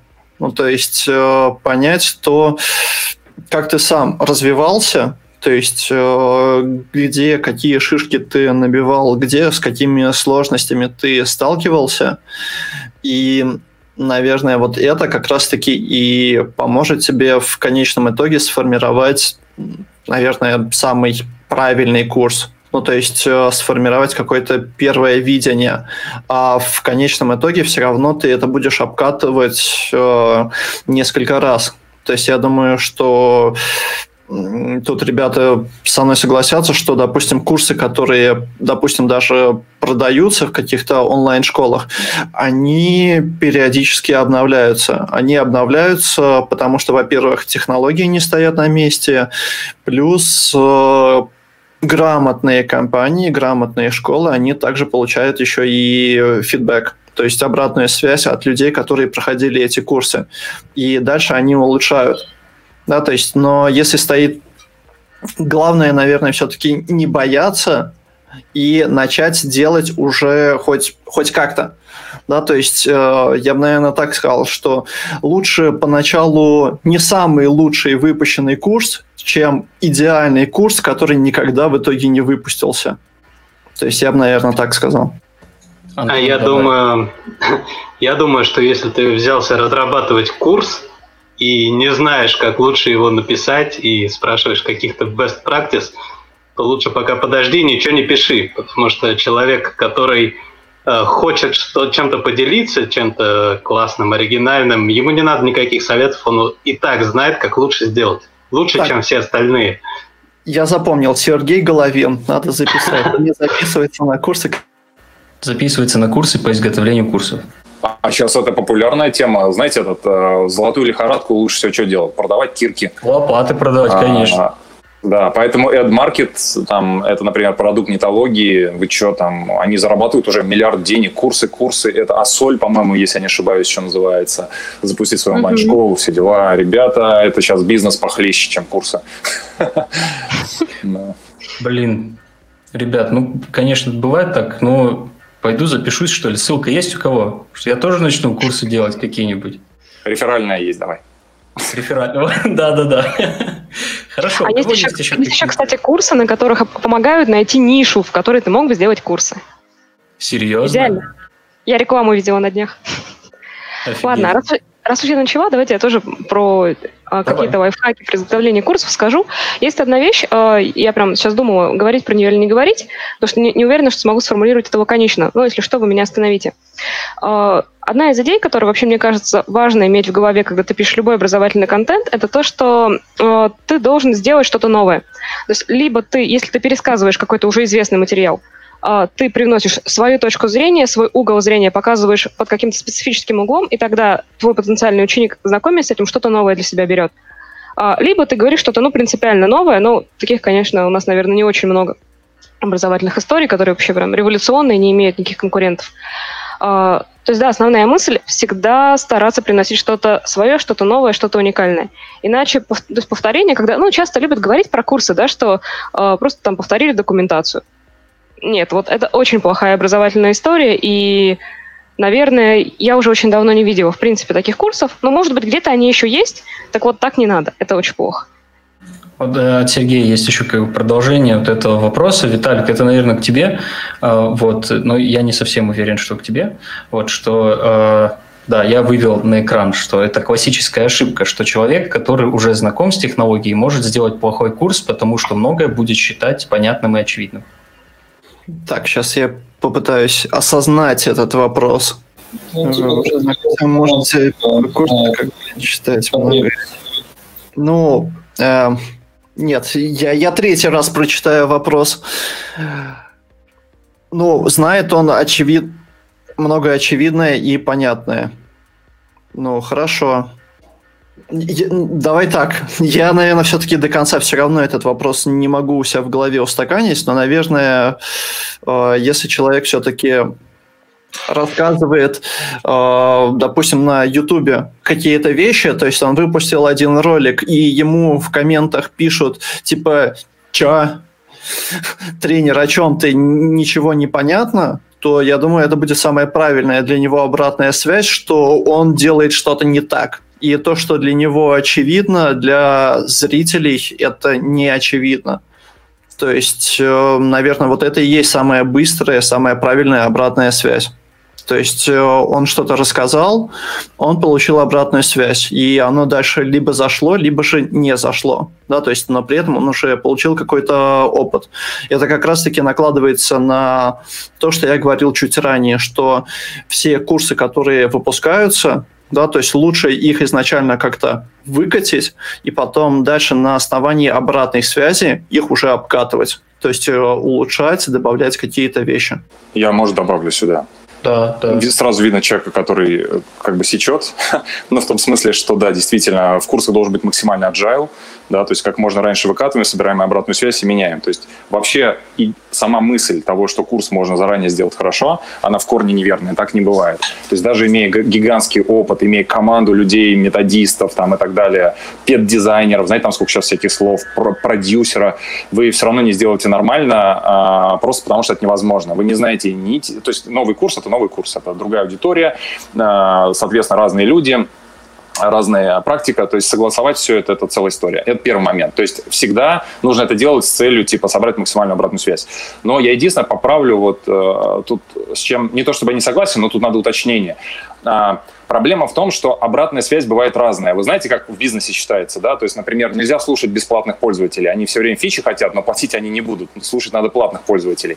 Здесь немножко похожая штука, что э, Проблема в том, что человек, когда видит видос, он, у, него, у него есть определенное когнитивное искажение, он на самом деле не, не осознает, он понял или не понял. То есть у нас очень часто такая ситуация бывает вообще на курсах, вы видите, я как бы все понял, теории все понятно, а вот что-то на практике у меня ничего не получается. То есть реальное понимание – это только когда человек сделал практику. Знаете, где больше всего это заметно? И где вы можете вот оценить, насколько вообще катастрофа творится? Войдите в любой урок по УП. Вы в интернете найдете миллиард уроков э, таких. Вот я вам наконец расскажу, что такое УП. 200 тысяч роликов в английском, русскоязычном. И внизу написано, чувак, ты лучший, ты мне объяснил, я теперь все знаю. А теперь пойдите, посмотрите, какой они пишут код и что у них по факту получается. То есть для того, чтобы понять ОП и нормально его использовать, это нужны годы правильной разработки, потому что это невероятно сложная, запутанная тема, где ну, очень много мифов входит, да, потому что это глубокая тема, она включает компьютер-сайенс определенный и так далее. И э, чтобы вы понимали, это настолько серьезная проблема, что я писал статьи, у нас они даются людям специально, в которых описано, что, ребята, не путайте, я понял, потому что я прочитал, это не, не я понял. Пока вы практику не сделаете, я, я понял, это всего лишь иллюзия. Поэтому, когда вы с этим работаете, нужно вот очень четко это понимать и отслеживать именно вот этих пользователей, которые реально пытаются это использовать, и у них что-то понима- а, получается нет. Потому что вы наслушаетесь, что они такие скажут, я все понял но это ничего не будет означать. Но если они не поняли, то да, то тогда действительно точно проблема есть. А вот если я понял, то еще надо разбираться. Скажем так, вот такая мысль. Угу. Так, а, я думаю, мы, наверное, можем двигаться к следующему вопросу. А, ну, мы, наверное, на него в целом ответили. Вопрос это был к Кириллу. А, что думаете по поводу школы Loft School? Там помощь в трудоустройстве. В скобочках написано, правда это или маркетинг. Кирилл, думаешь ли ты вообще о школе Loft School? Думаешь ли ты? Думаю. Такое? Я смотрел недавно интервью с основателем, мне очень понравилось. Ну, как бы ребята что, работают, что-то делают. Но им тяжело сейчас. Э, много конкурентов, они в той нише, где им сложно, насколько я понимаю. Но я, честно говоря, не слежу. Но при этом я знаю людей, которые к нам после них приходили, потому что у нас там им больше нравилось. Я знаю людей, которые после Love School прекрасно устраивались и говорили большое вам спасибо. Ну, что могу сказать? Ну, по-разному бывает. Молодцы, они хорошие ребята. И, и опять-таки, наверное, смотреть про, э, про то, что за курс, кто его делал и так далее. Вот этот цвет я добавлю еще раз, который мы уже проговаривали тут сколько-то раз, наверное. Да, Кирилл, я думаю, можно, да, его при при Ну да, тут, тут, знаешь, просто я могу в целом сказать, э, смотрите, чтобы было понятно. Я же, я совсем про Хевсет не говорю, потому что, ну, сегодня мы не про Хевсет разговариваем, но что вы понимали, он просто совсем по-другому работает. То есть многие вещи, которые здесь говорились, они с нами несовместимы просто потому, что у нас модель совсем не такая. Там подписка, там еще много всяких аспектов, которые совсем другие.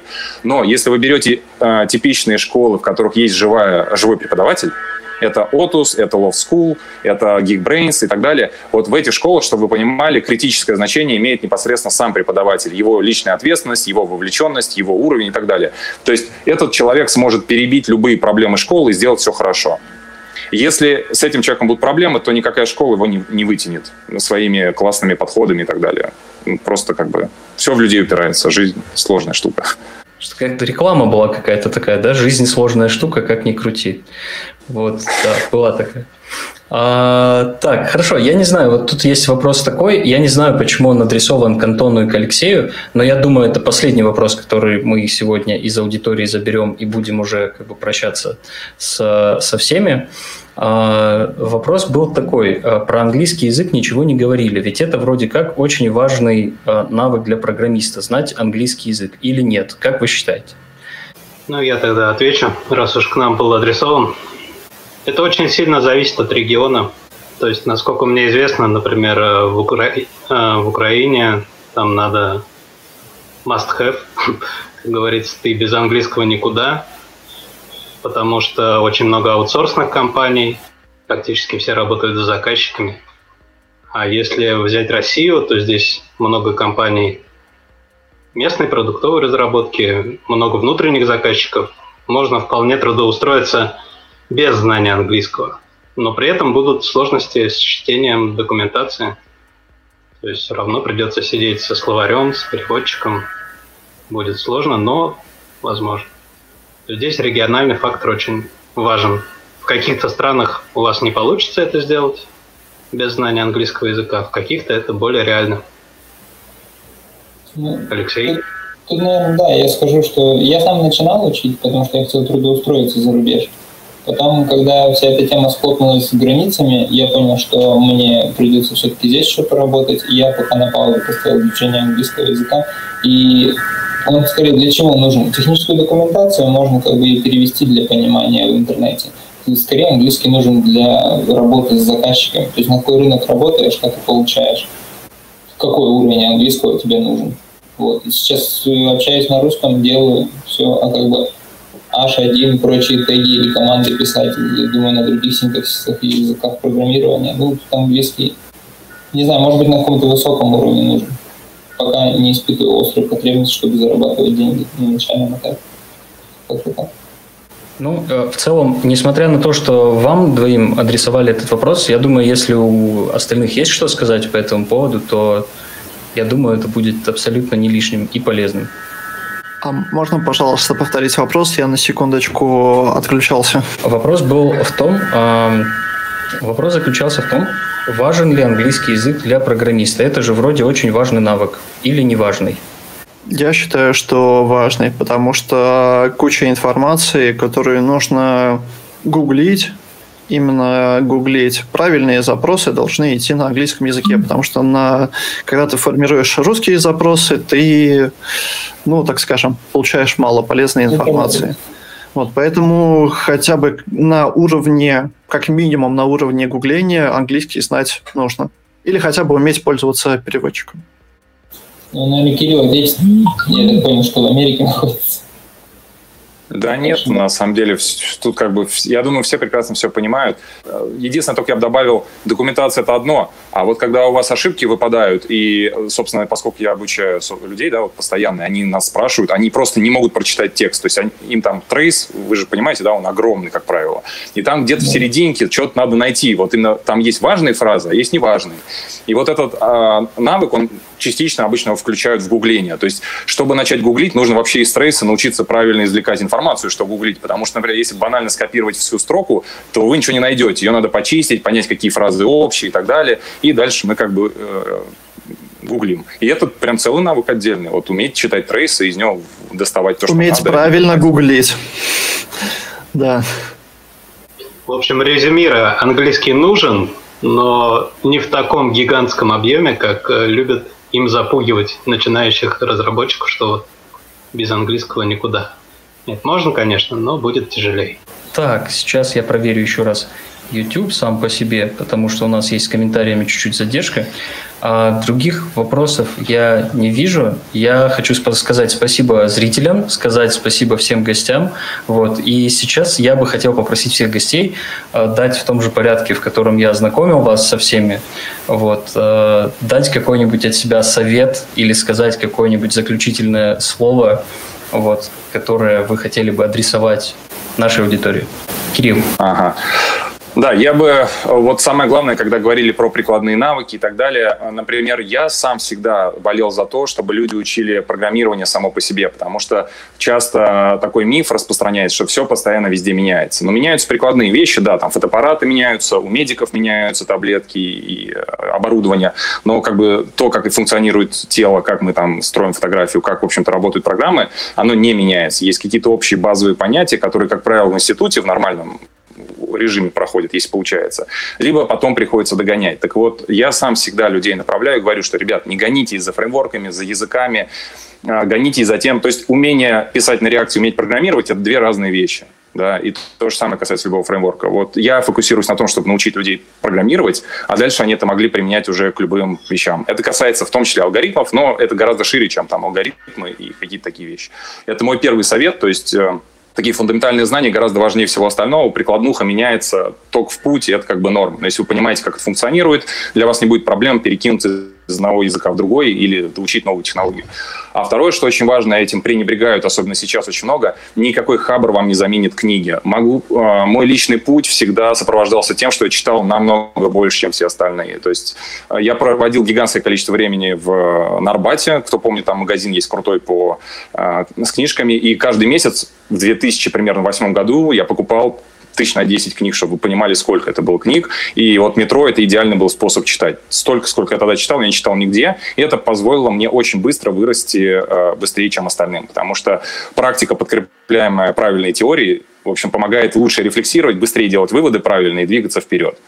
Поэтому, ребят, ничто вам не заменит ни книжки, ни какие-то фундаментальные вещи, которые вам будут помогать в любой ситуации. Вот мой совет. Даша? Да. Я, наверное, хотела бы разделить свой совет на две части. Если говорить именно о советах, то пункт первый. Любое обучение всегда должно быть целеориентировано. Поэтому, если вы собираетесь что-то новое изучить, сначала поймите, что вы хотите получить в результате. Вы хотите устроиться э, работать в какую-то компанию, вы хотите пойти на фриланс, вы хотите просто для себя немного размять мозги в свободное время – нас, после того, как поймете, какая у вас цель, станет понятно, какие инструменты под нее можно подобрать. Это могут быть платные курсы, могут быть бесплатные курсы, могут быть, может быть полностью самообразование. Но главное, чтобы оно отвечало поставленной цели. Наверное, все. Да, я, я наверное, скажу. А, хочется людям дать такой совет, то что сейчас много рекламы лезет, и все кричат, что там программисты много денег получают и так далее. Э, хочу посоветовать пробовать и находить именно свое, именно то, что будет нравиться, потому что несмотря на какие-то там деньги потенциальные в дальнейшем, это все также превратится в рутину, то есть которая, если это не твое, будет тебя просто уничтожать ежедневно, от которой ты уже не сможешь отмазаться, потому что было много сил потрачено на обучение и так далее. То есть то, чем ты будешь заниматься, тебе обязательно должно нравиться. Иначе просто со временем это потухнет и не будет приносить никакого удовольствия. А так жить нельзя. Кто дальше Спасибо. по очереди? Ну, давай, Антон, скажи, потом скажет Виталий. У меня микрофон долго размьючивался, и я затупил назвать правильный порядок, простите. Хорошо. У меня два коротких совета. Я же сторонник самообразования, поэтому они будут связаны с самообразованием. Первый совет. Не пытайтесь подменить внутреннюю мотивацию внешней мотивацией. То есть не рассчитывайте на то, что если вы заплатите там, 100 тысяч рублей за курс какой-то, то это позволит вам быстрее освоить профессию разработчика, так как вы сами не нашли в себе сил. Тут хорошая аналогия э, с абонементом в фитнес. То есть люди, которые покупают на год абонемент в фитнес, они иногда просто в него не ходят, потому что не хватает мотивации. Поэтому первый совет – не рассчитывайте на внешнюю мотивацию. И второй совет – если вы не знаете, что выбрать, какие курсы выбрать, куда пойти учиться, то попробуйте начать заниматься искать информацию самостоятельно. А там уже в процессе поймете, нужны вам курсы дополнительные или нет. У меня все. Виталик? Угу. И я так, завершающий. Знаешь, когда, Антон, я просто обычно, когда слышу слово мотивация, у меня в голове сразу, так как лампочка включается, цитата небезызвестного Лебедева. Как за замотивировать себя делать что-то? Да никак, оставайтесь. Надо. Вот, то есть... вот. А я от себя хотел бы, наверное, сказать, что э, посоветовать именно просто учиться, учиться постоянно и читать, наверное, книжки. Потому что, да, программирование, да, ООП, вот, э, учить людей программировать, да, но также важно все-таки, чтобы люди умели, для того, чтобы они умели программировать, важно, чтобы они умели думать это все-таки, э, мне кажется, несколько важнее. Вот, то есть а умение думать как раз-таки развивается за счет различного обучения, самообучения, причем абсолютно не важно, какой это формат.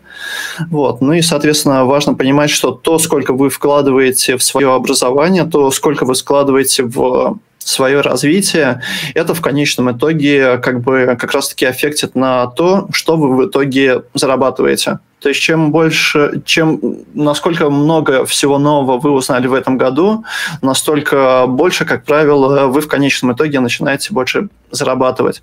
Наверное, все. Хотя Классно. нет, точно все. Точно все? Ты можешь договорить, если не все? Э, нет. Ну, хорошо. А, в общем, спасибо большое, зрители, что присоединились к нам. Я очень надеюсь, что вместе с гостями мы смогли а, натолкнуть вас на какие-то размышления, подсказать вам какую-то правильную стратегию выбора курсов и жизни, ну, в смысле не жизни, а выбора курсов и обучения. Вот и надеюсь, что действительно помогли вам сегодня в чем-то разобраться. Я не буду давать какие-то серьезные советы, потому что серьезные люди уже все серьезное посоветуют. Я посоветую вам просто при помощи своих навыков делать мир лучше, решать какие-то задачи из реального мира потом и беречь своих близких и себя от программирования. Всем спасибо и всем на этом пока. Всем пока-пока. Пока. -пока. пока.